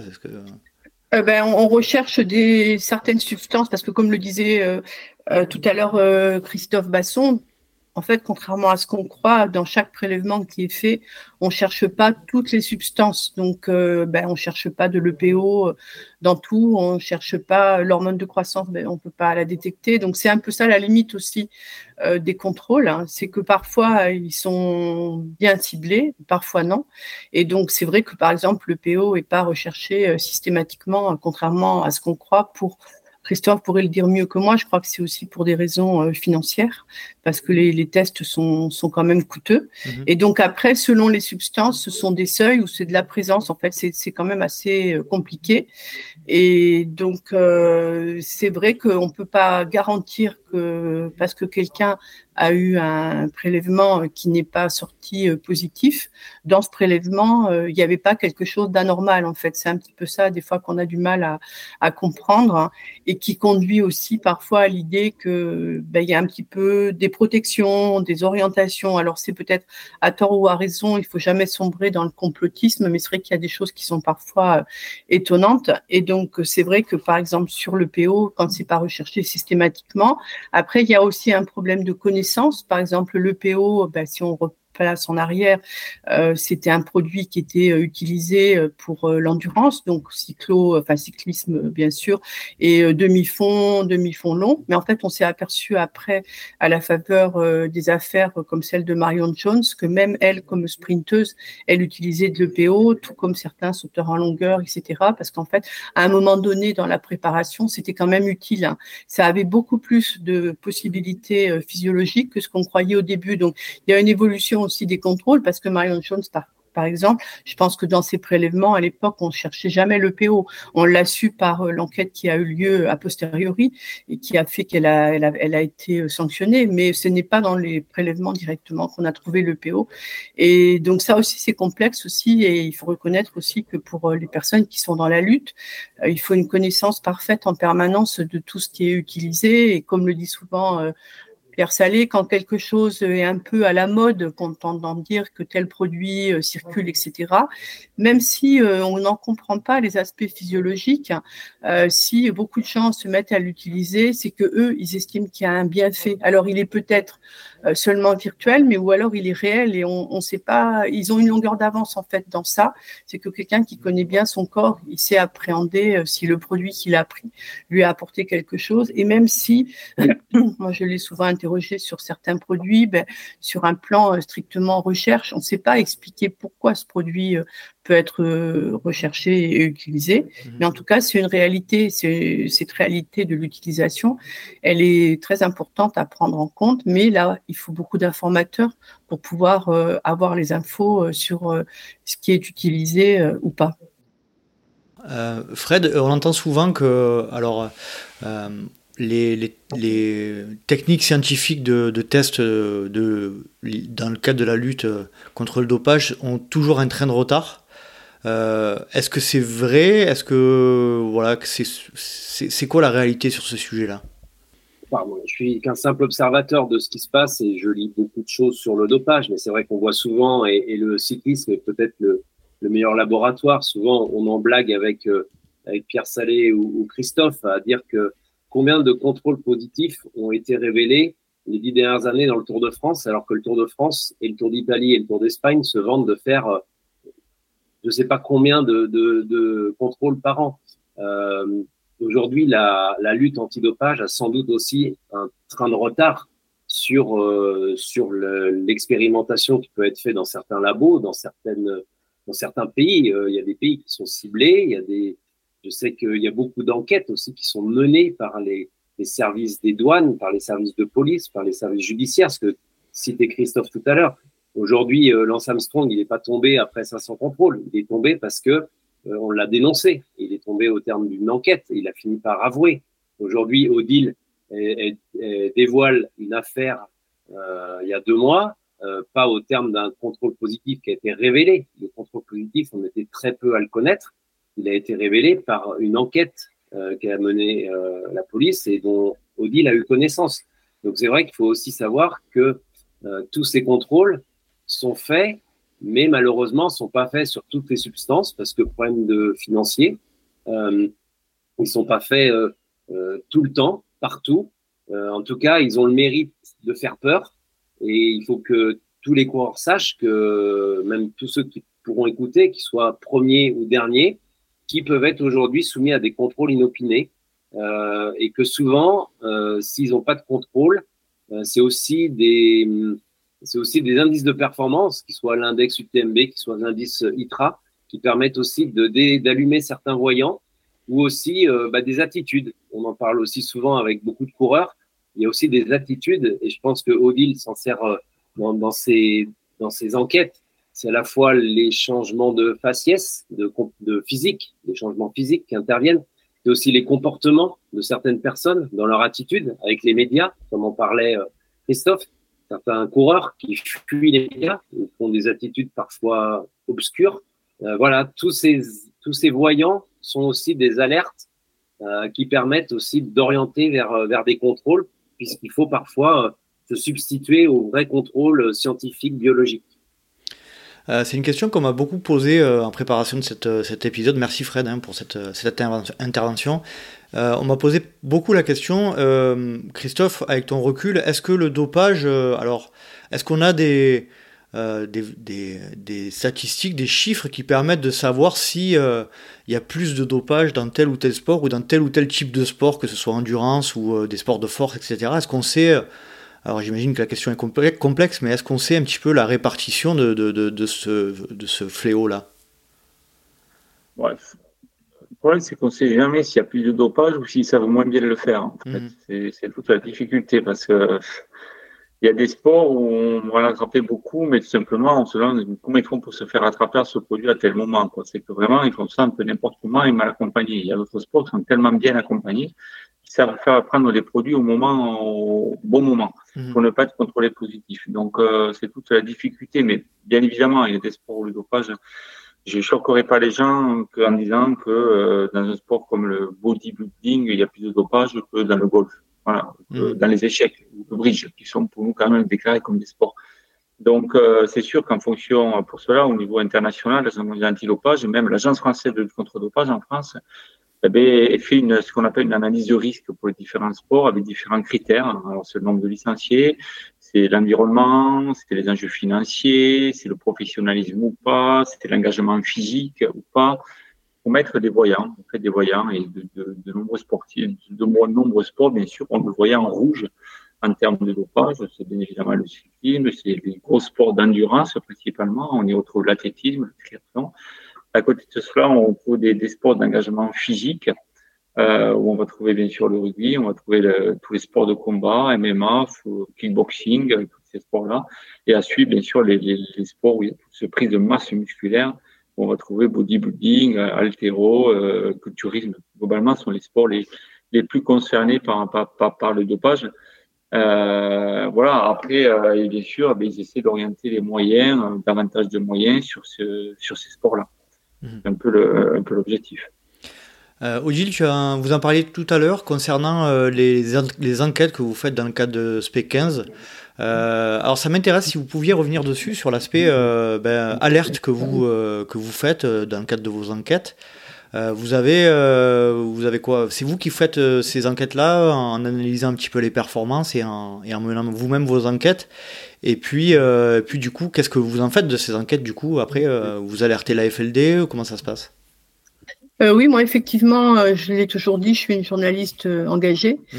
Donc, euh, je joue aussi un rôle de lanceuse d'alerte. Hein, donc, je fais remonter euh, des informations régulièrement à l'OCLAEPS et également à la FLD et à tout, toute personne que je peux estimer qui peut intervenir. Hein. Donc, c'est souvent bah, des informations qui, me reviennent, des analyses de performance quand les progressions en athlétisme sont trop brutales, entre elles également où on a eu des cas où bah, tout d'un coup des gens apparaissent. Et donc je, joue, joue ce rôle. Je joue aussi un rôle de relais par rapport à des informations qui me sont euh, transmises, euh, que ce soit anonymement ou de mmh. façon euh, plus officielle. J'ai un petit réseau de personnes avec lesquelles je suis en relation par téléphone, par mail, WhatsApp, etc. Et également, effectivement, régulièrement des informations anonymes qui, qui reviennent et que j'analyse un petit peu avant de, de faire remonter. Voilà, je, après, j'utilise aussi ces informations pour euh, les articles que je publie. Je suis un petit peu plus prudente qu'à mes débuts parce que j'ai tellement subi euh, de, de, menaces et voilà de un petit peu de crainte euh, que j'ai eu. donc j'essaie maintenant de publier quand l'information est vraiment plus officielle. Donc, si on prend par exemple le, le cas euh, dont on va certainement parler de Zago, euh, bah, l'information, elle était connue depuis euh, deux mois, depuis peut-être plus d'un an, hein, mmh. une grande année, je pense. Et en fait, euh, voilà, j'ai gardé le cap aussi parce que euh, il y avait une enquête en cours hein, et que je souhaitais pas interférer parce mmh. que j'ai aussi toujours clairement affiché euh, le discours que entre euh, permettre de faire tomber euh, un, un, sportif et publier un scoop, hein, je préfère faire tomber le sportif de façon officielle en fait. Mmh. Euh, moi, j'estime que c'est plus important que qu'une enquête puisse être menée euh, jusqu'au bout. J'ai aussi un peu appris euh, à mes dépens euh, au début. J'étais un peu plus impulsive et maintenant, voilà, je préfère canaliser les informations et publier quand je sais que ça ne va pas déranger l'enquête ou de l'OCLAEPS ou de la FLD. Donc, et après, ben voilà, je peux publier aussi les informations que, que j'ai reçues, que j'ai analysées. J'analyse aussi les réseaux, l'entourage, mmh. etc. Voilà, je travaille un petit peu et je peux publier les, les articles pour révéler les affaires, pour éviter aussi que les affaires soient enterrées, parce qu'en fait, euh, euh, le, le, souci de transparence, il n'est pas général. Donc c'est vrai que si mhm. les gens peuvent espérer que leur cas soit inconnu, ils votent pour. C'est clair. Euh, D'ailleurs, je crois que dans le cas de Didier Zago, c'est aussi euh, une. Il y avait aussi une enquête pour essayer de faire tomber un réseau, me semble-t-il, si j'ai entendu, si j'ai bien compris. Euh, je sais pas oui, si... ouais. voilà, il y a une enquête en cours euh, qui est encore en cours, mm -hmm. de ce que je sais. Euh, là aussi, bah, c'est normal, on garde la confidentialité. Euh, c'est surtout, il s'agit pas surtout euh, d'alerter les, les, gens. En fait, pour Didier Zago, si c'était pas quelqu'un qui m'avait téléphoné parce qu'il était en colère après Didier Zago et qu'il a menacé donc de tout révéler, bah, j'ai décidé que là, il était le moment qu'on pouvait plus protéger l'information, qu'il était nécessaire que ça sorte. C'est tellement choquant de voir sortir ça aussi longtemps après. Mmh. Et donc, cas, certainement, l'enquête se poursuit, mais bon, ce sont des enquêtes qui seront longues. On peut le voir avec tous les cas qui ont fait l'objet d'enquêtes de, de l'OCLAEX ou d'autres structures. Hein. avant que ça aboutisse devant la justice, il faut des années, en fait. Donc, c'est vrai que tout à l'heure, Christophe le disait, le volet judiciaire, il est important aussi dans la lutte antidopage, mais malheureusement, il est très, très, très long. Il correspond pas du tout au temps sportif. Et mmh. donc, j'ai eu ma phase judiciaire et là, je suis revenue sur une phase de lutte pure et dure parce que je pense que c'est important que le milieu sportif soit quand même assez vite euh, euh, libéré euh, de, personnes qui sont dopées, dont on voit bien qu'elles sont dopées. Et même s'il y a une enquête en cours, ce sera trop long. Mmh. Donc, je pense que c'est important surtout qu'il y, ait des contrôles et des choses qui fassent que le sportif, il est sanctionné. Il arrête aussi de polluer les podiums. Euh, sur le sujet des, on va euh, aborder un dernier sujet, la Fred, si tu veux bien, sur l'aspect euh, révélation des noms et des, bah, comme le disait Odile, hein, on, révèle des, des, cas uniquement quand il y a des contrôles avérés, etc. Moi, ce qui m'a un peu, je, vous avoue là, toutes et tous là, perturbé pendant cette semaine de l'UTMB notamment, c'est que vu que je commence à connaître pas mal de monde dans le milieu, je parle avec beaucoup de gens. Et il y a beaucoup de choses qui se disent, euh, pas forcément avérées. Euh, et j'avoue que c'est vrai que des suspicions, on peut tous en avoir hein, euh, sur, sur divers athlètes, divers sujets, etc. Mais c'est vrai que il y a beaucoup de rumeurs qui courent un peu sur, sur des athlètes reconnus, etc. Et moi, j'estime quand même que sans, sans preuve et sans contrôle positif, c'est quand même délicat de, de, faire courir des rumeurs, etc. Toi, Fred, c'est ton par rapport à ce sujet-là, c'est quelque chose que tu entends aussi ah ben, on entend beaucoup de choses. C'est sûr que sur Chamonix, euh, on voit beaucoup de choses, on entend beaucoup de choses. Euh, moi, j'ai été aussi étonné par certains abandons euh, prématurés ou certains abandons en cours de route sur des défaillances monstrueuses. donc, étonné, dont certains ont été contrôlés. Donc, on verra ce que donneront ces contrôles. En tout cas, euh, on peut pas, et Odile le sait, sortir des noms euh, comme ça, parce que après, c'est aussi un risque d'être euh, attaqué pour diffamation. Mhm. et je me souviens d'une affaire dans le Tour de France où j'en avais parlé avec un journaliste à l'époque qui s'appelait Jean-François Rhin et qui avait sorti une affaire et qui s'était fait taper sur les doigts par France Inter à tel point qu'il avait été attaqué, France Inter a été attaqué pour diffamation et le, je me souviens plus, hein, c'est très vieux, ça a sans doute plus de 20 ans. Mais en tout cas, le coureur en question avait gagné puisque, puisque l'affaire avait été dévoilée euh, sans, sans forcément euh, de preuves. Je sais pas, Christophe s'en souvient peut-être de cette affaire-là.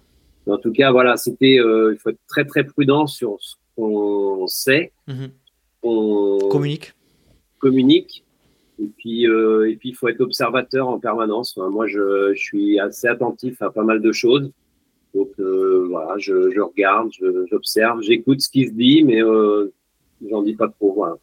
Euh, je crois que tu en avais parlé. Euh, cette année, il y a eu, il y a eu des, des, contrôles sur l'UTMB de la FLD. Je crois que l'année dernière, il n'y en avait pas eu, hein, me semble-t-il.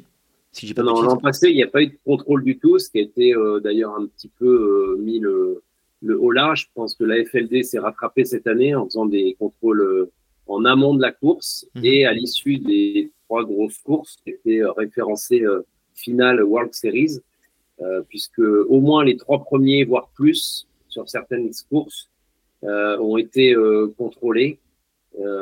voilà, donc on, verra bien. Mais oui, l'an passé, ça avait été un petit peu choquant de, voir des, des, coureurs passer au travers sur une épreuve qui, qui est aujourd'hui incontournable. Donc bon, étonnant en tout cas. Très bien, merci euh, Fred. On va euh, passer à la, partie plutôt dopage, instance, euh, business, organisation, etc. Christophe, est-ce que tu pourrais nous dire un petit peu, bah, tu en as parlé tout à l'heure, il y a une organisation internationale qui, qui, dresse une liste de produits dopants, il y a des organismes nationaux qui, qui sont chargés de gérer ces questions-là. Euh, on a eu le, programme Quartz également aussi euh, qui était euh, très présent dans le milieu du trail et qui est un peu moins voire plus du tout aujourd'hui. Est-ce que tu peux nous expliquer un petit peu quelles sont les instances dans le cadre de notre pratique qui qui, officie sur ce sujet-là aujourd'hui? Oui, en plus des instants, je pense, parler aussi des, gens qui ont un rôle à jouer. C'est le lien avec ce qui vient être dit juste avant, en fait. On dit qu'on parle parfois de l'efficacité de la lutte, on parle parfois de, ce qui peut se dire, des, suspicions, etc. Et si on ne veut pas arriver à, ce que le trail, euh, Skyrunning, etc., devienne comme le cyclisme aujourd'hui, où tout le monde jette la suspicion, il va falloir que chacun joue, son rôle et prenne ses responsabilités. Parce que, comme le disait très bien Odile, euh, Fred, j'en sais rien, mais en tout cas, tu luttes, tu luttes, on vient te féliciter. Mais malheureusement, tu fais avec les peu de moyens que tu as. Et des gens qui vont critiquer euh, l'inefficacité de la lutte parfois, ou parfois la difficulté, le manque d'efficacité des contrôles, sont parfois des gens qui font rien pour lutter contre tout ça. Et même s'ils voient des petites choses qui voient rien, ils prennent pas leur responsabilité. Mhm. Parce que ils sont copains avec celui-là, ou ils sont copains avec un autre, c'est pas le cas. Et ça, je pense que c'est le premier rôle. Les, les, premières personnes qui ont un rôle à jouer, c'est quand même ces gens-là, et aussi en termes de motivation, on le verra ça peut-être tout à l'heure dans un second temps en termes d'instance, en fait, au niveau international, il faut savoir qu'il y a, il y a, il y a un peu plus de, de, de 10 ans, une dizaine d'années, euh, la, la, lutte contre le dopage en France c'était de la responsabilité du ministère. Il y a plus longtemps que ça. Donc, euh, c'était de la responsabilité du ministère. Moi, j'étais déjà chargé de la lutte contre le dopage en France. Je le faisais pour le compte du ministère. Donc, on avait cette fameuse loi de 99 de Marie-Georges Buffet qui datait euh, de l'après-affaire Fessina, euh, où en fait, on avait mis une liste où toutes les substances et méthodes étaient interdites tout le temps. Ça, c'était quand même un gros plus.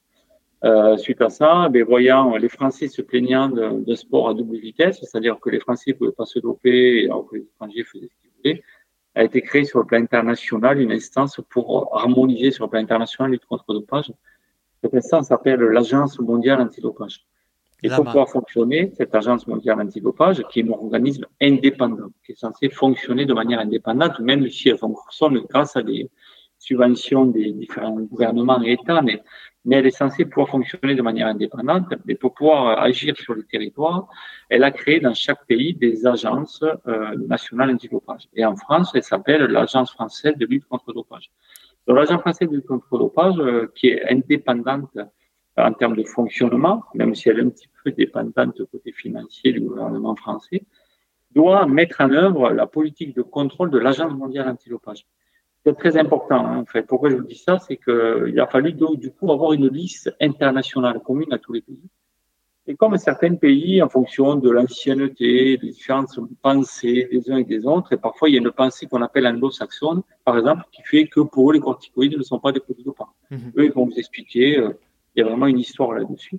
Et bon, on se retrouve avec une liste un peu entre mi et mi où il y a des produits qui sont interdits tout le temps en compétition, en entraînement, des produits qui sont interdits qu'en compétition, bon bref. Et pour cela, en fait, donc, il y a ces agences nationales qui appliquent cette politique de contrôle dans le pays. Et pour cela, eh si on prend l'exemple de l'agence française, euh, elle, s'appuie sur des préleveurs. Elle a quatre préleveurs euh, antidopage qui sont professionnels, qui ne font que ça, et environ à peu près 200, 250 préleveurs qui sont sur des piles, qui vont y aller, qui donnent leur dispo, quand il y a besoin, ils vont y aller pour mettre en place un contrôle antidopage. Voilà, donc ça c'est le, côté de lutte contre le dopage. Et à côté, il y a tous les services de l'État dont on parle. Alors je, Après, je te coupe, Christophe, mais les, 200 personnes, c'est pour tous les sports confondus? Oui, oui, oui c'est pour tous les sports confondus. Alors, il y a quatre, il y a quatre préleveurs euh, pro et 200, 250 préleveurs. Alors, c'est-à-dire que les préleveurs, ils mettent des dispos sur un planning et quand ils sont dispo, ils peuvent aller faire tel ou tel contrôle. Donc, bon, globalement, la FED arrive à mettre en œuvre tous ces contrôles. Hein, avec, avec, ce pool de préleveurs, elle arrive globalement. Parfois, il peut y avoir des manques, etc. Et je crois savoir ce qu'il y avait eu un petit peu l'année dernière sur le TMB. Mais bon, bref. Mais dans tous les cas, elle arrive quand même à mettre sa politique de contrôle. Et entre cela, je dirais la FLD, tout ce qui descend, et à côté l'État et tous les services judiciaires, au milieu il y a les fédérations. Les fédérations, le mouvement sportif. Et là, c'est un peu compliqué. C'est un peu compliqué parce que avant, il y a 10-15 ans, c'était les fédérations qui avaient compétence pour sanctionner les sportifs. À partir du moment où il y avait un contrôle positif, c'est la fédération qui sanctionnait. Arrive un moment, on a dit non, non, c'est pas possible. Il faut que ceux qui sanctionnent soient indépendants. On ne peut pas aller chercher des médailles et en même temps sanctionner pour dopage. C'est pas possible. C'est clair. Et aujourd'hui, euh, tout comme un gouvernement d'ailleurs, on ne peut mhm. pas aller chercher des médailles au jeu et en même temps sanctionner. Donc c'est pour ça qu'il a été créé Comment? On ne peut pas être jugé parti. Voilà, on ne peut pas être jugé parti. Et au milieu, il y a les fédérations qui aujourd'hui, on, demande, on leur demande un rôle de, ben, de donner des informations s'ils ont des doutes. Mais en même temps, euh, ben, la majorité des cadres d'État qui sont mis à disposition de la fédération, ou des présidents, ou des dirigeants, eux veulent ce qu'ils veulent, c'est des titres, mhm. c'est des médailles. Donc c'est toujours une position un peu délicate. Et le fameux programme Quartz dont on parle souvent dans le milieu du trail, c'est quelque chose qui, qui vient d'où et qui existe encore aujourd'hui alors, euh, problème de quoi euh, Le programme Quartz euh, a une drôle d'histoire quand même. C'est que ben, il s'est pas mis euh, en place très facilement et il a fallu parfois débroussailler. Du moins, se faire la place pour passer. donc, à l'origine, le programme Quartz, en fait, c'était face à une problématique qu'avait pu constater hein, Pierre Salé et son équipe, c'était de dire, ben, finalement, c'est face à l'inefficacité des contrôles antidopage, ce qu'il appelait l'inefficacité, du moins le manque d'efficacité optimale, je dirais. Et il a dit, on peut peut-être essayer de travailler sur autre chose, sur des paramètres indirects, etc., pour pouvoir euh, mettre des profilages et euh, dire stop à un moment donné euh, là-dedans. le problème du, du programme Quartz, c'est que ce n'est pas ancré par la loi. Ça veut dire que c'est sur le volontariat c'est sur le volontariat. Et là, rapidement, on a commencé à avoir une petite euh, limite. Évidence, comme tu disais tout à l'heure, en termes de substitution, c'est de dire, mais celui qui décide de ne pas donner ses données, de ne pas mettre publiquement ses données, hématologiques ou autres, qui lui peuvent pour lui être personnels, automatiquement lui mettait la suspicion dessus. Mhm. Donc ça a commencé à mettre un petit peu le bazar dans ce dispositif, qui à mon goût, je veux dire, tout dispositif est intéressant pour lutter. Je veux dire, c'est comme en cyclisme quand il y a certaines personnes qui vont mesurer les watts. C'est exactement la même chose. Je pense qu'il ne faut pas dire celui-là parce qu'il a 500 watts, il est dopé, mais je pense qu'il faut l'utiliser comme on utilise les autres données que l'on a pour essayer de se donner des idées et peut-être aller cibler derrière. Mhm. Donc, il y a une sorte de concurrence qui a pu se mettre entre le côté législatif de la lutte contre le dopage, celle qui est définie par la loi, et le côté quartz. Il y a une sorte de concurrence entre les deux qui a fait qu'à un moment donné, ça a été un peu compliqué. Il faut savoir que Pierre Salé, ça n'est plus aussi plein, plein la figure, comme, comme on dit à certains moments. Et ben, c'est le problème aujourd'hui de la lutte contre le dopage, en fait. Moi, je le vois, puisque j'y suis maintenant aussi, moi, depuis euh, ben, 80, 98. Euh, je me rends compte ben, que le seul qui résiste, euh, ben, il n'y en a pas beaucoup, parce que tu t'en prends beaucoup plus dans la gueule que ce que tu, mhm. tu as de satisfaction. Et donc, et au fil du temps, et ben, ces gens s'épuisent. C'est un peu la méthode américaine, ça. Mhm. Méthode américaine, où quand tu as un procès avec eux, ben, ils vont t'écraser financièrement jusqu'au moment où tu vas plus d'argent, tu ne pourras plus suivre. Et malheureusement, dans la lutte contre le dopage, c'est parfois comme ça. Mais attention qu'avec le programme Quartz, il y a un autre aspect que j'ai oublié de vous parler dans la lutte contre le dopage officielle, hein, excusez-moi, j'emploie ce terme, c'est que quand on fait des contrôles antidopage, il y a différents types de prélèvements. Il y a des prélèvements urinaires et prélèvements sanguins dans lesquels on va chercher des substances. Mhm. À côté de cela, il y a un troisième prélèvement qui est également sanguin, dans lequel on va mesurer des paramètres indirects. C'est-à-dire qu'on va mesurer les, modifications mhm. hématologiques du corps qui se peuvent être euh, dus à des prix de produits, avec possibilité de soustraction derrière, mais surtout possibilité de faire un profil d'athlète et mieux cibler les contrôles derrière. Euh, Oji, je fais appel à vous, euh, vous qui êtes euh, aussi euh, avec les deux, deux casquettes d'organisatrice et de, bah, de la lutte contre le dopage. Qui, qui finance ces, contrôles de la FLD Est-ce que c'est les organisateurs eux-mêmes? Est-ce que la FLD vient sur des événements à la demande de l'organisation ou est-ce que c'est la FLD qui est indépendante de ce point de vue-là? Comment, comment ça se passe un petit peu de manière générale? Alors, nous, en fait, au départ des Templiers, donc on avait calculé l'autre jour, ça remontait vers 2000-2001.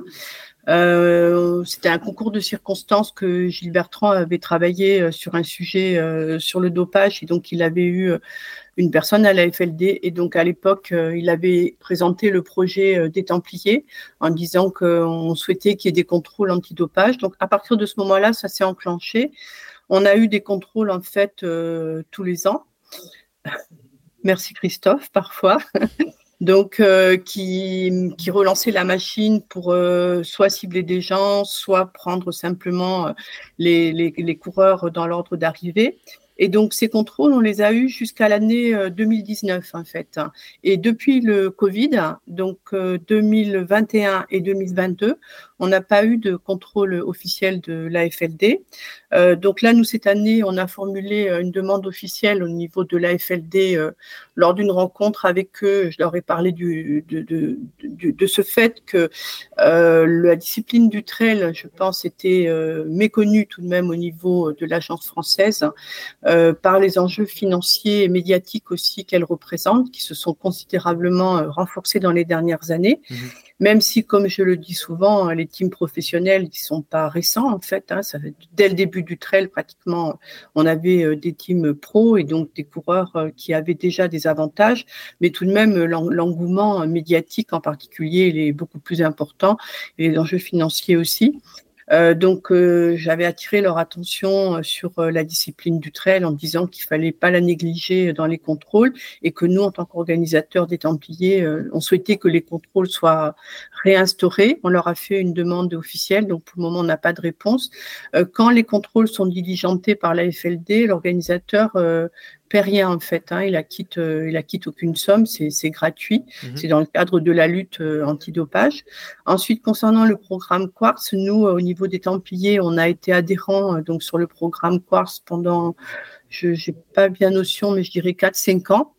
Et, et c'est seulement l'année dernière hein, qu'on a renoncé parce que l'année dernière, avec la concurrence du championnat du monde de trail, on avait un plateau qui était vraiment portion congrue. Donc, on a estimé que c'était pas euh, justifié de, de maintenir euh, Quartz. Donc, sur Quartz, par contre, il y avait un engagement financier de notre part pour euh, financer bah, les prélèvements qui étaient faits. Donc certains coureurs étaient, on leur demandait de faire un prélèvement un mois avant l'épreuve et ensuite un prélèvement la veille et d'autres à l'arrivée. Voilà, c'est tout un protocole qui était défini de façon très professionnelle par Quartz et qui était de toute façon, comme ça l'a souvent été rappelé par Pierre Salé, un programme santé en fait, politique santé. Donc sur des paramètres anormaux qui pouvaient être constaté sur l'échantillon prélevé euh, sur un coureur, hein. euh, le conseil pouvait lui être donné euh, de ne pas prendre le départ. Et l'interdiction était quand même beaucoup plus compliquée à, décider pour des raisons juridiques. Et aussi c'était quand même une responsabilité très forte euh, pour un organisateur d'annoncer à un coureur euh, la veille du départ que ben non, tu courras pas euh, parce que tes paramètres sont pas normaux.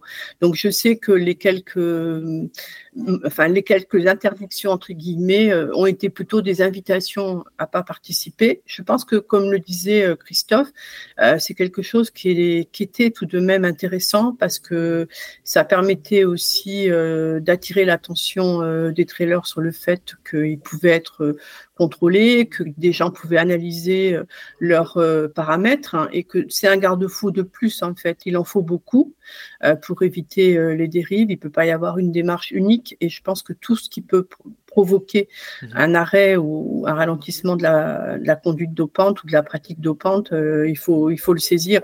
C'est dommage que quoi cela soit passé euh, en, dans un système ben, où ils vont pratiquement, ils ont pratiquement tout arrêté pour des raisons financières en fait, puisque c'était compliqué pour eux aussi de procéder euh, à toutes les analyses qui sont nécessaires pour détecter tous les produits. Très bien. Donc on, peut considérer aujourd'hui que Quartz ne, ne, fait plus partie du paysage euh, de la lutte antidopage en trail. Et, euh, ça, ça, s'étendait aussi à d'autres sports, Quartz, ou c'était uniquement sur le trail? Alors Quartz, à un moment donné, euh, au moment un petit peu de l'affaire Calvin, en fait, mhm. qui a été un séisme au niveau de l'athlétisme, il y a eu un rapprochement avec la Fédération française d'athlétisme, avec la Fédération de natation, pour passer des accords qui, qui, auraient été des accords en fait euh, où les, les, sportifs de ces fédérations auraient été soumis donc euh, au protocole Quartz avec des prélèvements euh, réguliers. Mais en fait, euh, il y a une hostilité importante au niveau des fédérations, des cadres, des médecins fédéraux. Il y a eu beaucoup de, de choses qui ont été arrêtées à ce moment-là et donc ça n'a pas pu se concrétiser, même s'il y avait des belles belles possibilités, mais mmh. ça s'est stoppé. Fred, de ton côté, euh, moi j'étais. Euh, donc on a parlé de, la présence de la FLD euh, à l'UTMB cette année. Je les ai vus aussi au championnat de France de trail à Montpellier le Vieux. oui, Montpellier le Vieux, me semble. Toi, vu que tu es quand même beaucoup, beaucoup sur les événements de trail aujourd'hui, c'est quoi ta vision de la présence de la FLD des contrôles antidopage sur les, sur les événements ces, derniers, ces derniers mois? Bah, ils sont très peu présents, hein, mais c'est ce qu'expliquait Christophe. C'est des questions de moyens, c'est des questions de disponibilité de personnes. Euh, après, aujourd'hui, souvent, les contrôles, ils sont sur les grosses compétitions nationales, il peut y avoir des titres, ou internationales, mais ils sont aussi ciblés avec euh, des, des, des, personnes qui sont clairement identifiées. donc qui sont pistés, hein, on peut dire, c'est vraiment pisté. Euh, donc ça, moi, j'en vois pas souvent, euh, mais on en voit et j'étais content quand même d'en voir beaucoup sur l'UTMB. Après, pour revenir au programme Quartz, c'est vrai que le programme Quartz, il est euh, arrêté, enfin, il est terminé, sauf si certains organisateurs veulent euh, l'avoir sur leur course. Voilà, c'est pas possible.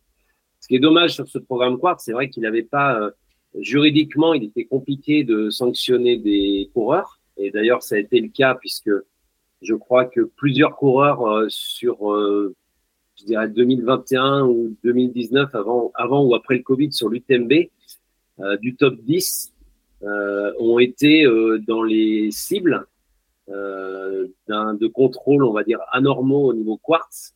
Et il était très compliqué de les sortir de ce classement puisque bah forcément, il y avait des poursuites juridiques qui n'étaient pas forcément très solides. Il y avait des problématiques de, de financières, des problématiques de sponsors, des pressions à ce niveau-là. Donc, euh, c'était aussi, euh, je pense, le programme Corps servait de lanceur d'alerte euh, en interne, de savoir bah, quel athlète était un peu à la limite ou avait des, des taux incohérents sur une longue durée. malheureusement, bah oui, c'était pas forcément très public. Aujourd'hui, avec ce podcast, ça va l'être, mais le programme Corps, c'est malheureusement en, en hibernation. Il faut espérer qu'il puisse reprendre un jour parce que c'est vrai que c'était un, vrai outil euh, d'alerte et de, prévention quelque part. Dommage qu'il n'ait pas été suivi par les fédérations, euh, que ce soit déjà l'athlétisme sur le trail et, d'autres après, mais euh, Odile l'a expliqué, on, sait pourquoi, ça, dérange parfois euh, d'avoir des, contrôles trop présents ou une trop forte suspicion sur certains coureurs. Euh, voilà, donc euh, bah, on préfère à la limite euh, ne pas aider ces gens qui font, qui font le job pour la lutte antidopage. Christophe, je crois que d'après ce que j'ai vu, tu ne travailles plus pour la FLD depuis 2019, c'est ça Je dis une bêtise? Oui, non, c'est ça. Oui. En fait, c'est qu'à un moment donné, comme j'étais, c'est surtout pour maintenir l'indépendance de la FLD. Comme je l'ai dit, je suis agent de l'État. Mhm. prof de sport et pendant un moment, on était prof de sport mis à disposition de la FLD pour pouvoir mettre en œuvre les contrôles antidopage on m'a demandé de faire le choix, soit j'étais 100% FLD, soit 100% État. Donc, je préférais rester État pour faire la lutte contre le trafic de produits et la prévention. Donc, j'ai laissé tomber mon rôle de, où je montais des contrôles antidopage pour la FED, mais je suis resté préleveur, en fait, pour la FED. Donc, il m'arrive régulièrement d'être sur des épreuves ou des entraînements pour effectuer des contrôles antidopage. je reviendrai quand même hein, sur la question là, de, justement, et je parle là un peu côté préleveur à FED, euh, globalement, la FLD aujourd'hui, elle fait 12 000 échantillons par an. Elle prélève à peu près 12 000 par an. Elle peut pas faire plus parce que le budget est comme ça et elle optimise. Euh, donc il y a des choses que l'on maîtrise pas. Là, on discute entre nous et les, la majorité des gens qui vont les écouter sont des gens de la communauté du trail, de la communauté du skyrunning, de, de la courte montagne.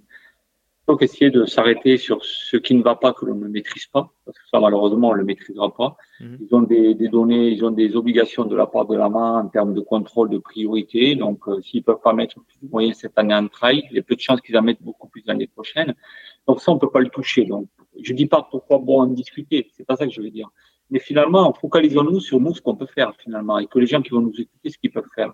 Moi, je dis justement que même s'il y a que 50 contrôles par an ou 100 contrôles qui sont dans le trail, ça, et je parle de nombre d'échantillons, pardon, mais peut-être que si on avait les bonnes infos qu'il fallait, qui venaient du bon moment et que tout le monde jouait son rôle, et bien peut-être que ces 50 ils seraient très efficaces. La difficulté aujourd'hui, c'est pas savoir combien on peut en faire. Le problème, c'est que si on avait toutes les infos qu'il faut, on taperait là où il faut, et je pense qu'on choperait des positifs. Et on choperait les mecs qui trichent. Et peut-être qu'on serait beaucoup plus efficace. Donc souvent, moi, je vais dans des conférences, les gens commencent à dire, oui, c'est à cause d'eux qui mettent pas assez de moyens, c'est à cause de... Tu les regardes en face, tu leur dis, et toi, tu fais quoi? Mm-hmm. Tu fais quoi pour lutter Ouais, tu écoutes le podcast, le podcast, mais après, tu vas faire quoi? Mm-hmm. Est-ce que tu vas jouer ton rôle? Moi, je le dis clairement. Euh, euh, moi, je te le dis. Si tu veux donner mon numéro de téléphone, tu le donnes. Et tous les gens qui écoutent, s'ils veulent me donner des infos, qu'ils m'en donnent. Et c'est peut-être comme ça qu'on y arrivera. Alors à moi ou à d'autres, c'est pas la question, parce que je suis pas tout seul à lutter contre le dopage. Et ça veut dire qu'on doit tous jouer là-dessus. Il faut mhm. pas juste écouter, faire des, avoir l'impression de, dire ouais, il y a du dopage, des suspicions, etc. Non. Qu'est-ce qu'on fait? Moi personnellement, qu'est-ce que je fais? Parce que parti comme c'est, moi je vous le dis, hein, j'étais sur un chambre, là, moi j'étais toute la semaine. Hein, je le vois partir, mais c'est en train de monter crescendo. Mhm. Les primes qui explosent, tout, il y a tout, les enjeux qui explosent. Moi, Comme par hasard, je passe pas, c'est la première semaine, je passe tous les, tous les ans, j'y passe une semaine.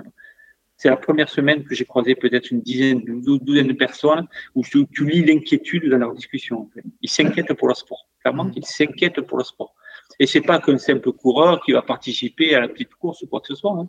À l'intérieur, il y a des entraîneurs, il y a des managers, il y a, il y a tous, toutes ces personnes-là.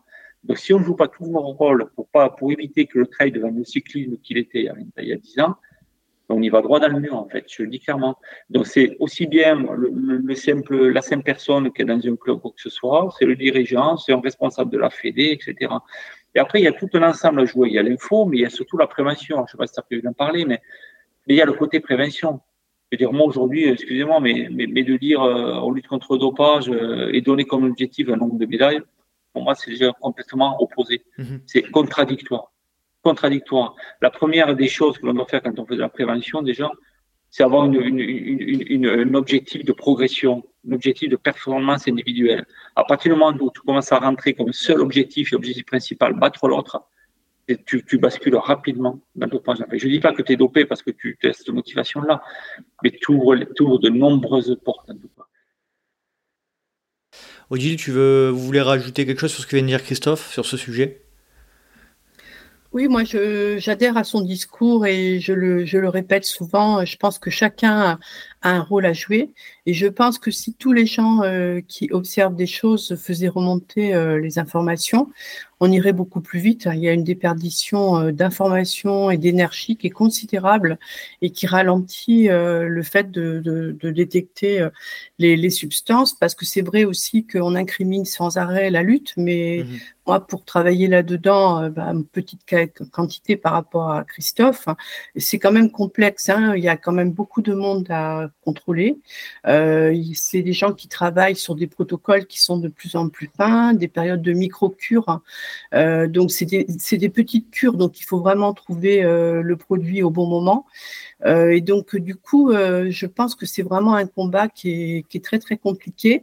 Et donc, plus on peut observer des choses anormales et plus on les fait remonter, euh, il y a quand même tous les, toutes les instances maintenant ont des plateformes sur lesquelles les gens peuvent intervenir de façon anonyme ou pas, et donc peuvent déclarer ce qu'ils voient. Et il faut savoir que, par exemple, la plateforme anonyme de la FLD toutes les informations sont vérifiées, sont analysées mmh. et, et, débouchent, parfois sur euh, des choses importantes. Euh, donc moi, je pense que chacun doit prendre ses responsabilités, et en particulier dans le monde du trail actuellement, qui est en train de prendre un virage à vitesse grand V. Et en tant qu'acteur, enfin actrice de ce milieu, voilà, j'ai envie de me dire que moi aussi, j'ai participé euh, au fait que la dérive, elle arrive, elle arrive pas et qu'elle touche pas le tout, ce sport hein, qui est magnifique, hein, mais actuellement avec euh, les enjeux financiers et les enjeux médiatiques, hein, c'est en train de, tout bouleverser. Et donc, sans parler, euh, comme tu disais tout à l'heure, ben, toutes les rumeurs circulent, etc. Euh, il ne s'agit pas de faire de la délation, mais tout de même, il y a des comportements euh, qui sont anormaux, il y a des performances qui sont anormales, il y a des abandons qui sont anormaux, et je pense qu'il ne faut pas se voiler la face.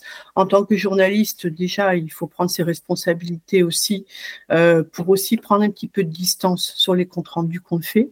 Et euh, on voit quand même euh, certains, certains sites euh, sur les réseaux sociaux qui sont d'une façon dithyrambique, sans aucun recul.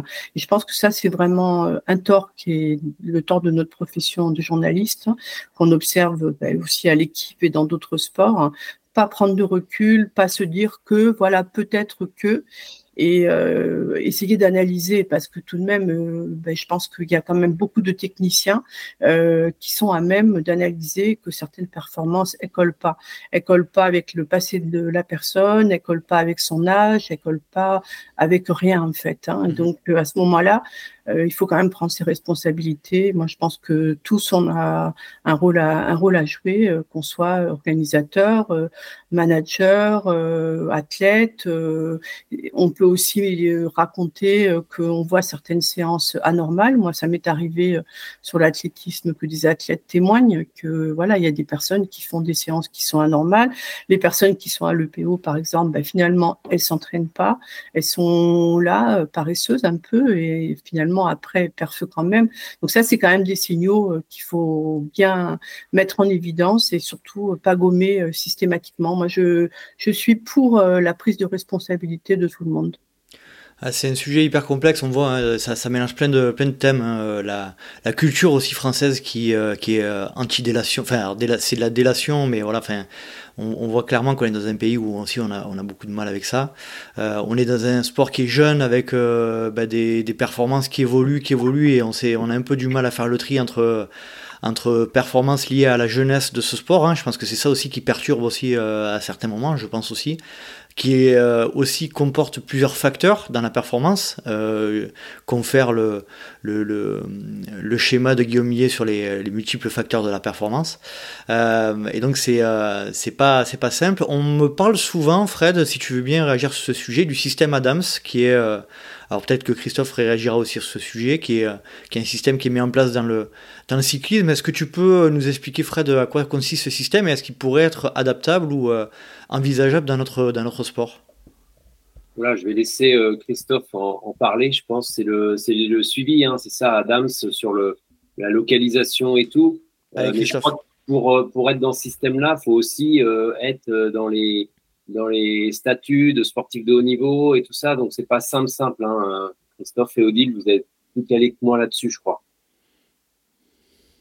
Ah, Attention, hein, il, faut, il faut bien différencier Adams et une partie d'Adams qui est la localisation. Mmh. Euh, Adams, c'est un très gros logiciel international où tous les résultats des contrôles, tous les sportifs, tout est entré à l'intérieur. D'accord? Donc Adams, c'est le gros truc international où dès qu'il y a un contrôle antidopage, qu'il soit positif, négatif ou autre, est entré dans Adams. Dans Adams, il y a un petit volet qui est la localisation. Mhm. La fameuse localisation, on a eu des sportifs qui ont été euh, suspendus pour euh, trois no-shows, qu'on appelle euh, absence lors de contrôle. en fait, ils sont partis du principe que ben, contrôler un sport collectif, c'est pas très compliqué. C'est-à-dire que l'agent français du contre-dopage demande à toutes les équipes professionnelles en France, basket, foot, rugby, etc., de fournir leur plan d'entraînement donc leur planning d'entraînement. Donc, s'ils veulent contrôler tel tel joueur, ils savent à quel moment ils s'entraînent, ils vont le contrôler à tout moment de la semaine, à n'importe quel moment du moins de l'entraînement. Euh, par contre, il y a des sports où c'est beaucoup plus compliqué. Vous prenez une, personne qui fait du trail, qui fait du cyclisme, mais lui, euh, cette personne, elle part de chez elle euh, à n'importe quel moment, alors qu'elle veut. Donc c'est super compliqué d'aller la contrôler. Et tu sais jamais quand elle est chez elle, c'est un stage ou quoi que ce soit. Donc il a été dit de, ben, proposer une obligation de localisation. Ces sportifs doivent fournir un créneau d'une heure par jour durant lequel on peut le contrôler. C'est-à-dire que c'est pendant cette heure-là, on doit être capable de pouvoir envoyer un préleveur et, contrôler le ou la sportive. D'accord? Il est hors de question de donner tout le planning de la journée, contrairement à ce qui a pu être dit parfois. Donc, c'est avoir ce créneau, on peut le contrôler, du moins, c'est se dire tous les jours, on peut contrôler cet athlète. Euh, oui, c'est réservé aux. Il y a différents. les gens qui sont sur, sur la localisation font souvent partie de ce qu'on appelle le groupe cible. Il y a un groupe cible international qui est fixé par le niveau international, c'est tous les athlètes internationaux qui se préparent aux Jeux, championnats du monde, etc. Et ensuite, il y a la Sa petite réserve. Excuse-moi, Christophe, je te coupe, mais est-ce que euh, le trail fait partie euh, Est-ce qu'il y a des gens qui, qui sont dans le trail C'est en train de changer. Euh, c'est en train de changer, justement. Donc, ils vont maintenant commencer à mettre des athlètes sur le, dans, le, dans la localisation en trail. Okay. Sauf que de ma part, je pense que des titres de champion du monde peuvent te pousser à être en localisation. Mais il faut être vraiment champion du monde. Donc, mais c'est très, très limité. C'est-à-dire que jusqu'à maintenant, s'il y avait peut-être un ou deux athlètes qui étaient sur la localisation en France, c'était le maximum. Euh, mais là, logiquement, de ce que je sais, ça devrait s'élargir un petit peu. OK. Je voulais, je voulais dire que donc euh, euh, je suis sur le site de l'Agence française de lutte antidopage, donc la liste des personnes qui sont intégrés dans le groupe cible et je fais un rendu régulier une fois par an. Et à ma connaissance, à, date, il n'y a pas de personnes du monde du trail qui soient intégrées parce que c'est quand même euh, assez complexe hein, de, de, les intégrer. Euh, donc il y a une classification qui est liée à un statut, etc. Et à aujourd'hui, euh, il n'y a pas eu d'athlètes qui ont été intégrés dans le groupe cible, en sachant que bah, plus le groupe cible est important aussi, bah, mieux c'est parce que ça fait quand même, ça impose aux athlètes aussi d'être plus vigilants dans leurs utilisations et plus rusés que le système. Et par contre, ben aussi, plus ça peut coûter cher aussi à la FLD euh, puisque ça l'incite à contrôler plus de monde. Mais je pense que jusqu'à maintenant, euh, le trail était quand même euh, une discipline qui était sous-contrôlée. par l'agence française parce qu'elle n'était pas perçue dans sa vraie dimension. Mmh et je que la vraie dimension, elle apparaît euh, maintenant, justement aussi euh, à la faveur d'articles de presse où on a pu pointer du doigt le fait qu'il n'y avait pas de, contrôle. Et ça, je pense que c'est très positif parce que ça met la pression aussi sur, euh, ça met un focus quoi, qui est, important. Et donc, dans l'avenir, il est certain qu'il y aura une évolution du système pour qu'il y ait aussi des athlètes du trail dans le groupe cible. Fred et Christophe en parlaient tout à l'heure, l'explosion de la, discipline amène des enjeux aussi conséquent, euh, que ce soit financier, de pression, etc. Est-ce que toi, tu sens que bah, cette, euh, explosion en tant qu'observateur depuis de nombreuses années hein, de la discipline, est-ce que tu sens, est-ce que tu penses que cette augmentation d'importance peut engendrer une augmentation des risques de dopage elles Oui, la, c'est la question centrale aujourd'hui de, ce que peut être l'évolution du, du, dopage, parce que Christophe l'a dit, on l'a vécu euh, sur cette semaine de l'UTMB et, on le voit un petit peu même en périphérie. On l'a vu à l'issue des championnats du monde à Innsbruck. Euh, des chiffres circulent, des chiffres avec des primes de course à six chiffres pour un vainqueur de l'UTMB aujourd'hui, alors qu'il y a encore trois ans, le vainqueur de l'UTMB remportait par l'organisation 2000 euros. Euh, c'est passé à 10 000 l'an passé, mais c'était 2000 euros. Bon, après, c'est des primes en, en, en, interne, au sein d'un team, au sein d'un équipementier. Mais aujourd'hui, on parle de, de, de six chiffres. Euh, on parle aussi de, de salaires à cinq chiffres pour certains qui pourraient euh, intégrer des teams pour aller gagner l'UTMB. Donc c'est vrai que quand on voit ça, qu'on entend ça, qu'on voit certains comportements euh, sur la course et qu'on voit qu'en 2020 deux, il n'y a pas eu de contrôle, euh, ça fait peur. Ça fait peur et il faut absolument euh, continuer à observer ce qui se passe parce que c'est vrai que là, le mouvement, il est en train de changer. Cette année, on avait la présence euh, très, très forte. Je sais pas si Christophe, tu as vu de Nike. on annonce que Nike a mis sept chiffres pour venir à l'UTMB avec des chalets loués pendant plus d'un mois, des chalets de luxe, avec des, tout était à disposition, des vannes des vannes électriques euh, qui, transportaient les gens dans Chamonix. C'était un truc absolument incroyable. L'arrivée de Nike, tout le monde se disait. C'est un marqueur. Ouais, quand Nike va arriver dans le trail, ça va être aussi un bouleversement pour la discipline. Parce que ça veut dire que jusqu'à présent, euh, en gros, bon, ils s'en préoccupaient pas trop. C'était un truc qui traînait à droite à gauche, mhm. euh, comme ça. alors que moi, je me souviens des premiers Templiers, les quatre marques qu'on observait dans le trail, c'était Brooks, ASICS, Nike avec sa célèbre Pegasus et Adidas. Et la, première fois où un coureur a peut-être gagné des Templiers, c'était sans doute avec une Pegasus de chez Nike. Donc aujourd'hui, euh, Nike était complètement absent, ils arrivent en force, et c'est sûr que ça risque de modifier le paysage du trail. Euh, adossé à ça, l'arrivée bien sûr de Ironman et de tout ce qui se passe. Aujourd'hui, le, le modèle Ironman sur euh, le groupe UTMB, il est forcément de dupliquer ce qui se passe dans le triathlon. Donc euh, oui, danger avec cette forte médiatisation et ce fort impact financier qui déferle en ce moment. Euh, Christophe, j'ai une question qui me vient là, d'ailleurs qui m'a été posée par Yannick. il, se demande si les athlètes étrangers sont-ils sous la, sous la juridiction, entre guillemets, hein, si j'ose utiliser le terme, des contrôles de la FLD dans le cadre d'événements sur le territoire français. Est-ce que euh, est-ce que tous les athlètes, euh, quelle que soit leur origine, sont, euh, peuvent être contrôlés par la FLD Il savoir que la FLD est compétente pour contrôler tous les athlètes sur le territoire français et compétente pour contrôler les athlètes français sur le territoire étranger. Voilà, globalement.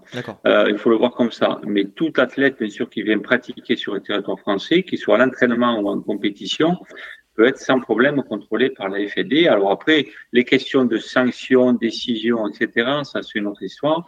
C'est sur le sportif international, il sera ensuite, euh, voilà, la, sanction ira sur l'agence, soit l'agence mondiale antidopage. Mais dans tous les cas, oui, la FED peut contrôler tous les athlètes en France. Je reviens par rapport à tout à l'heure. Il ne faut pas, en plus du côté financier, ne pas oublier le, tout le côté euh, réseaux sociaux, euh, connaissances, existence et tout. honnêtement, hein, moi, ce qui me fait le plus peur aujourd'hui, je ne cache pas, hein, c'est vrai qu'il y a le côté financier, mais c'est les réseaux sociaux. Aujourd'hui, tu peux devenir, tu peux devenir star sur du paraître, juste parce que tu vas. Euh, et ce qui se fait l'argent aujourd'hui, c'est pas finalement ce que va donner, euh, ce que va donner telle ou telle marque. C'est l'argent que ça va te rapporter sur TikTok ou sur euh, ou sur Insta ou sur Insta ou ailleurs. Quand tu vas commencer à faire des vidéos, à exister à travers les réseaux sociaux. Et là, ben, une victoire sur le TMB ou autre chose, des exemples sur les grandes compétitions, fait que tu augmentes tes, tes vues, tu augmentes plein de choses et tu as d'énormes enjeux là-dessus où les gens n'en font que, leur métier aujourd'hui. Et ça, c'est vraiment, c'est vraiment inquiétant. Alors, souvent, je prends l'exemple de ces fameux réseaux sociaux euh, où, au final, aujourd'hui, ben, beaucoup existent à travers le trail. Et beaucoup, mais pas la peine d'être très bon hein, pour exister à travers le trail. Hein. Aujourd'hui, euh, n'importe qui là qui aujourd'hui annonce sur Internet euh, sur un réseau social, réseau social, mais qui va participer ou qui s'est inscrit à la diagonale des fous, je vous prends l'exemple, tout le monde va le féliciter alors qu'il est juste inscrit. Mhm. D'accord, c'est pas très compliqué. Il y a des épreuves où il faut marquer des points, je l'entends, mais mais t'es pas t'es pas un grand champion parce que tu t'es inscrit à une course. Encore faut-il la terminer. Et ces gens justement avoir l'impression d'être suivis pendant des mois et des mois et avoir l'impression que tout le monde attend un résultat de sa part. Ils vont se mettre se mettre la pression au taquet jusqu'au moment où peut-être ils vont faire une connerie juste pour ne pas décevoir leur entourage ou leurs amis sur les réseaux sociaux. Mhm. Et le dopage, il démarre, il démarre comme ça en fait. Des fois, le dopage, on n'entre pas dans le dopage pour euh, gagner de l'argent ou devenir quelqu'un. Des fois, on entre dans le dopage pour pas décevoir ses proches ou son environnement, ou les gens qui te like sur, sur les réseaux sociaux. Donc, attention à ça aussi. Euh, j'ai un sujet que je souhaiterais aborder, Odile, euh, sur le. J'avais eu des discussions concernant l'essence un peu du dopage chez les athlètes élites notamment. C'est, on m'a souvent dit un argument qui peut être recevable, c'est à partir du moment où l'argent viendra des marques, euh, et pas forcément des, euh, des, euh, des, compétitions, des prize money, parce qu'aujourd'hui, malgré tout, les, prize money ne permettent pas à elles seules, je pense, que les athlètes vivent. À partir du moment où on, aura l'argent qui viendra des marques uniquement, eh ben, on va limiter un petit peu le risque de, de, du dopage parce que la, la marque n'a pas intérêt à, à justement euh, intégrer des athlètes qui sont potentiellement dopés ou, euh, ou qui sont à risque. Est-ce que que c'est un argument qu'on peut entendre ou pas? Pas du tout, non, parce qu'on s'aperçoit que malheureusement, euh, alors pour pas citer Nike, mais c'est vrai qu'il y a des marques qui ont quand même été associées à des personnes qui ont été dopées, qui ont souvent eu du mal à les désavouer. Et ça, je pense que c'est absolument pas un argument. ce que la marque veut, c'est que la personne perf, hein, qui est officiellement propre, officieusement, elle s'en soucie pas beaucoup et surtout qu'elle soit pas prise hein, si jamais elle utilise euh, des produits dopants. Donc là, je pense que on est dans une hypocrisie euh, totale et je pense que c'est complètement faux d'imaginer que ça, ça peut être un, rempart, même si c'est vrai que ben, y a une énorme prise de risque puisque un contrat inclut toujours une clause en cas de contrôle positif et donc il est, il est stoppé. Euh, donc il y a évidemment un enjeu financier qui est important, mais on parle de gens euh, qui aiment prendre des risques, qui savent qu'ils doivent prendre des risques pour, euh, y arriver. Et donc ce risque-là aussi, ils l'assument, il fait partie de l'ensemble et ils peuvent aussi passer des années sans, à travers les gouttes. On parlait tout à l'heure de Lance Armstrong, on peut parler aussi en athlétisme de Marion Jones ou Tim Montgomery. Et donc ces gens-là, ils ont passé euh, des centaines de contrôles en étant négatifs. Ils ont gagné énormément d'argent et cet argent, ils l'ont pas rendu. Mhm. Donc euh, pour la plupart, ils s'en sont quand même finalement plutôt bien sortis. Bien sûr, il y a eu parfois euh, des conséquences plus ou moins dramatique. Mais bon, malgré tout, euh, je pense qu'ils ont plus gagné que perdu. Et leur marque a fermé les yeux, euh, si, même elle n'a pas joué un rôle, euh, dans certains cas, par la collaboration avec des entraîneurs véreux. Donc là, non, pour moi, c'est pas du tout un, garde-fou. non, pas du tout. Un sujet aussi qui est un peu épineux en ce moment, c'est on voit l'arrivée bah, des compétiteurs, euh, que ce soit kenyans, érythréens, etc., qui ont. Euh, moi, j'ai halluciné de voir les, euh, les, commentaires, notamment sur les lives, sur les Golden, etc., très cash de ce point de vue-là. c'est un sujet qui est un peu épineux. Fred, par rapport à l'arrivée aujourd'hui des, coureurs africains sur, qui, ont quand même l'image d'être des de, point de vue du dopage qui sont qui peuvent être assez à risque quoi. Alors euh, oui, il y a eu l'affaire de l'an dernier à Cervinal. Après, euh, moi, je m'insurge de mettre tout le monde dans le même panier. C'est pas parce qu'on vient d'Afrique qu'on est forcément dopé. C'est pas parce qu'on vient de mhm. euh, d'un pays s'entraîne au Kenya, en Éthiopie. Alors oui, il y a des réseaux. Oui, il y a des. Mais il faut arrêter de mettre tout le monde dans le même panier. moi, je trouve ça dommageable parce que c'est vrai qu'il faut aussi voir comment s'organise ce sport pour ces gens-là. C'est les gens qui viennent courir sur des courses de trail ou des courses en montagne, parce qu'ils font toutes les courses en montagne plutôt que du trail, euh, ces coureurs, euh, ils sont contrôlés régulièrement. Alors certains se font prendre, donc c'est des tricheurs, d'autres sont contrôlés, mais ils sont aussi dans un système où aujourd'hui, euh, ils, euh, viennent en Europe sur des sessions de 4, 5, 6 mois, euh, encadrés par des managers qui sont pas toujours très veillants sur, euh, sur ce qu'ils font et euh, qui ont aussi un intérêt financier fort. C'est-à-dire qu'aujourd'hui, les primes de managers, c'est environ 15% de, des primes de course. Donc euh, voilà, c'est. Mais moi, je, je, je réfute tout, tout, tout ce qui peut être de mettre tous ces coureurs. Il y en a qui sont très clean, qui courent depuis des années en France, en Europe. Il y en a qui se sont fait prendre. Bon voilà, mais c'est pas parce que un coureur africain se fait prendre une fois. On a aussi des coureurs français qui se sont fait prendre à plusieurs, euh, plusieurs mmh. reprises dans d'autres disciplines qu'on a vu arriver dans le trail. Euh, on oublie certains qu'aujourd'hui euh, on déroule aussi dans, dans la discipline. Euh, donc euh, oui, ça arrive. Euh, faut absolument pas en avoir peur. Ça fait partie. Ces gens ont le droit de courir, ces gens ont le droit de vivre, ces gens, ces gens ont le droit de gagner de l'argent en faisant des courses. Euh, faut pas avoir de tabou, faut pas en avoir honte. S'il des, s'ils se sont fait prendre, c'est qu'ils ont triché et c'est que les contrôles sont efficaces. Voilà. Mais si les autres se font pas prendre, voilà. En tout cas, il y a aussi euh, des alertes qui sont lancées par certaines performances qui sont parfois euh, stupéfiantes. Ces coureurs sont suivis, sont ciblés, euh, comme d'autres, comme d'autres, comme des Français, comme des Espagnols, comme des Italiens. Voilà. Pas de, pas faire d'amalgame avec les, les, coureurs africains en tout cas. Non, c'est clair, absolument d'accord. Euh, D'ailleurs, pour, pour, en revenir sur le, le, test positif qui a eu lieu sur Cirzinal l'année dernière, 2022, euh, c'était le programme Quartz qui avait mis en évidence euh, le contrôle positif ou c'était la FLD je sais... Non, non, c'est les contrôleurs euh, suisses. C'est les contrôleurs suisses, d'accord. Euh, ouais, ouais. Ok. là, sur, euh, sur ça, j'aurais voulu prendre la parole. Je t'en prie. Euh, Je vous en voilà, prie. donc, euh, parce que le, le, le Kenya, c'est un pays que, que j'ai Mhm. beaucoup connu dans ma pratique journalistique précédente. J'y suis allée énormément de fois. Et pour moi, c'était vraiment un pays où on ne se dopait pas. J'étais certaine de ça.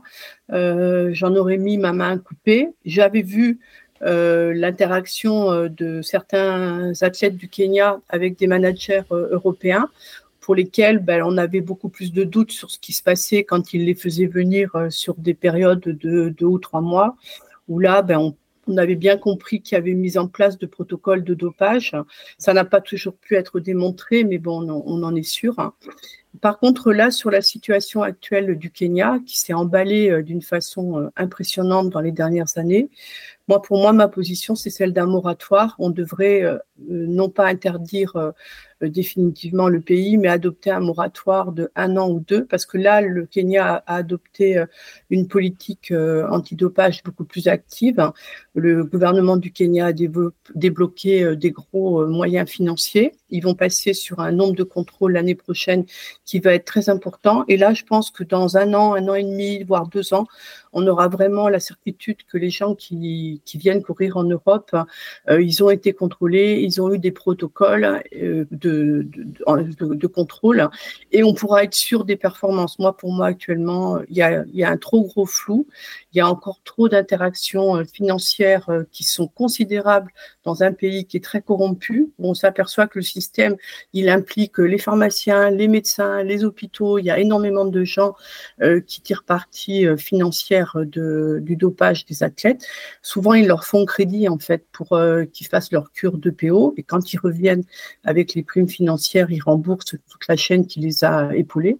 Donc moi, pour moi, là, on est dans une période où on devrait accepter euh, une pause en fait sur euh, la présence des athlètes du Kenya, que ça soit sur la course sur route ou le trail parce qu'on n'a pas de fiabilité du tout. Il y a trop de trop trop d'argent qui circule et il y a trop de réseaux euh, importants qui sont implantés. Message passé, Odile, très clair. Christophe, est-ce que tu souhaites réagir sur, euh, bah, sur ce sujet-là euh, dont on vient de parler? Honnêtement, euh, j'ai pas, j'ai pas trop d'avis. Euh, si ce n'est que la difficulté, c'est qu'on a, on a peu de visibilité. On peut mesurer une progression sur les athlètes français qu'on connaît ou qui pratiquent régulièrement. Mhm. Là, le seul problème, c'est que ça arrive d'un coup. Il y a d'énormes perfs et si tu suis pas de très près ces, ces sportifs-là et ce pays-là et peut-être quelques autres aussi, eh bien, c'est difficile, franchement, de se faire un avis. Mais, mais donc, euh, honnêtement, Ok. Euh, Christophe, je reste sur toi sur la partie euh, dopage euh, ben, dans, un cadre plutôt récréatif, non élite, on va dire. Qu'est-ce qui est mis en place aujourd'hui, de ton point de vue, par la FLD, ou que ce soit en prévention, ou est-ce que des, des tests antidopage sont faits même à des niveaux moindres? Attends, tu m'as parlé de dopage récréatif. Alors pour moi, le dopage récréatif, c'est vraiment des substances bien spécifiques. Pas le dopage récréatif, mais le dopage de, sur des, euh, des coureurs récréatifs. Amateurs. des amateurs, ouais. Ouais, mais c'est la... non, non, mais en termes de contrôle, il faut pas, honnêtement, mais amateur, euh, clairement, je le dis, hein, il faut pas trop compter sur les contrôles pour euh, service de police et limiter le dopage. Parce que malheureusement, euh, ben, s'il y a des contrôles, ils sont principalement orientés au plus haut niveau. Hein, donc, euh, donc, là où on doit vraiment travailler, clairement, c'est ben, déjà passage d'information, hein, ce qu'on disait tout à l'heure. Il faut faire remonter l'information. Et le deuxième aspect, c'est la prévention. Et c'est euh, ben, finalement encadrer toutes ces personnes. Alors quand je dis personnes, là je parle bien sûr surtout des jeunes, euh, de manière de bien les orienter vers la bonne motivation, les bonnes raisons de faire du sport et plein de choses, côté santé. Il y a plein de domaine. Hein. Je moi, je travaille beaucoup sur des, ce que j'appelle des facteurs de réussite au bonheur durable. Euh, et qui sont justement comment on en arrive euh, à un moment donné à faire les choix qui sont les meilleurs pour soi. C'est là-dessus qu'il faut travailler. Vous savez, moi, tu sais, pendant des, des années, on m'a souvent dit, ouais, tu as eu du courage de faire ce que tu as fait. Moi, j'ai jamais trouvé du courage de dire la vérité. C'est pas ça. C'est juste que j'étais libre. Mmh. Et, quand tu es libre, tu n'as pas besoin de courage, en fait. Avoir du courage, c'est faire quelque chose que tu as peur de faire. Mais à partir du moment où tu es libre, tu prends très peu de risques, en fait. Donc moi, je ne considère avoir pas pris de pas avoir pris beaucoup de risques. Je considère juste avoir une vie qui m'a permis de faire des choses. Mais ça, ça se construit. C'est pas de la chance ou de la malchance, en fait. C'est qu'il y a plein de choses sur lesquelles on doit travailler, différents facteurs, pour, euh, pour pouvoir être, pouvoir dire ce que l'on veut, tout dans le respect de tout le monde, mais ne pas être coincé dans quelque chose. Je prends un simple exemple, hein, je veux dire, euh, l'exemple, déjà avoir un secret. Euh, c'est bien beau d'avoir un secret, mais à partir du moment où une personne le connaît, ben, tu es mort. Déjà, tu es plus libre. Mhm. Parce que la personne, elle peut te faire faire ce qu'elle veut. Et c'est ce que je retrouve aujourd'hui comme problème dans le milieu, notamment du cyclisme aujourd'hui. Euh, on sait que le cyclisme va mal. On a beau dire ce qu'on veut. Le cyclisme va mal. On voit encore la Vuelta d'aujourd'hui, d'aujourd'hui, de ces derniers jours. Ça va très mal. Mais il y en a très peu qui parlent. Parce que finalement, eux, ils sont pas clairs non plus. Euh, la seule manière de pouvoir parler et de s'exprimer, c'est être clair et ne pas avoir de retour d'élastique si tu parles. Et, la difficulté, elle est là. C'est-à-dire que j'ai déjà, déjà la première des choses à tous les jeunes, c'est soyez clairs avec vous-même, faites les choses que vous êtes capable d'assumer, rien d'autre. Mhm. À partir de là, c'est une première porte. Et après, il y a plusieurs d'autres facteurs comme ça, comme avoir plusieurs cordes à son arc aussi. Tout ça, c'est important. Hein. Tout à l'heure, on voit bien, hein, Odile en a parlé, Fred en a parlé de l'indépendance et tout, mais c'est évident. C'est évident. Si t'es pas indépendant, si tu es à la, si es à la merci de quelqu'un, et il y a un moment où ben, ta liberté est fortement limitée. Euh, ce que je dis souvent, c'est qu'en fait, euh, ben, la liberté, c'est lorsque ton bonheur ne dépend pas de la décision de l'autre. Mhm. Et c'est ça, en fait. Comment tu peux te mettre dans une cadre de vie où finalement, c'est toi qui maîtrises un petit peu toutes les choses et qu'il n'y a pas une personne qui va t'obliger à faire quelque chose. Mhm. Et c'est ça, donc il y a plusieurs points sur lesquels, après on parle de motivation, j'invite à dire Albert, Albert Jacquard ou autre à qui on a pu dire que qu'il était contre la compète. Non, il disait juste, ben, je n'ai pas à être meilleur que l'autre, je, dois être juste meilleur que moi grâce à l'autre. Mhm. Il faut vraiment mettre cette éducation auprès des jeunes. Moi, j'en vois plein là, qui s'inscrivent à des compétitions, ils attendent le vendredi, voir la liste des inscrits pour savoir s'ils s'inscrivent ou pas. S'ils vont avoir la possibilité de gagner ou d'avoir une place dans les dix premiers. Si c'est trop relevé, ils s'inscrivent sur, une autre. Mhm. Non, au contraire, tu vas chercher la confrontation. Tu vas chercher, c'est comme ça que tu dois progresser. Et tout ça, c'est chez les jeunes, tout ça doit être euh, doit être euh, développé, incité. Euh, il y a, voilà, il y a plein de facteurs sur lesquels on travaille. C'est comment on appréhende le sport globalement. Et c'est pareil pour la santé, c'est pareil pour plein de gens. Le sport te permet de découvrir le corps. Donc, utilise-le justement pour te découvrir, t'écouter et mieux te comprendre. À partir du moment où tu fais rentrer des facteurs euh, extérieurs, externes et tout, mais ben, tu te sens totalement là-dedans, mais au final, la satisfaction n'est pas la même. C'est absolument euh, euh, créant de vérité et passionnant. Euh, Christophe, eh, où est-ce qu'on peut se, se, se, renseigner, aller consulter des, éléments qui peuvent nous, aiguiller aussi de ce point de vue-là Peut-être sur le site de la FLD, je ne sais pas si tu peux nous conseiller des, des liens ou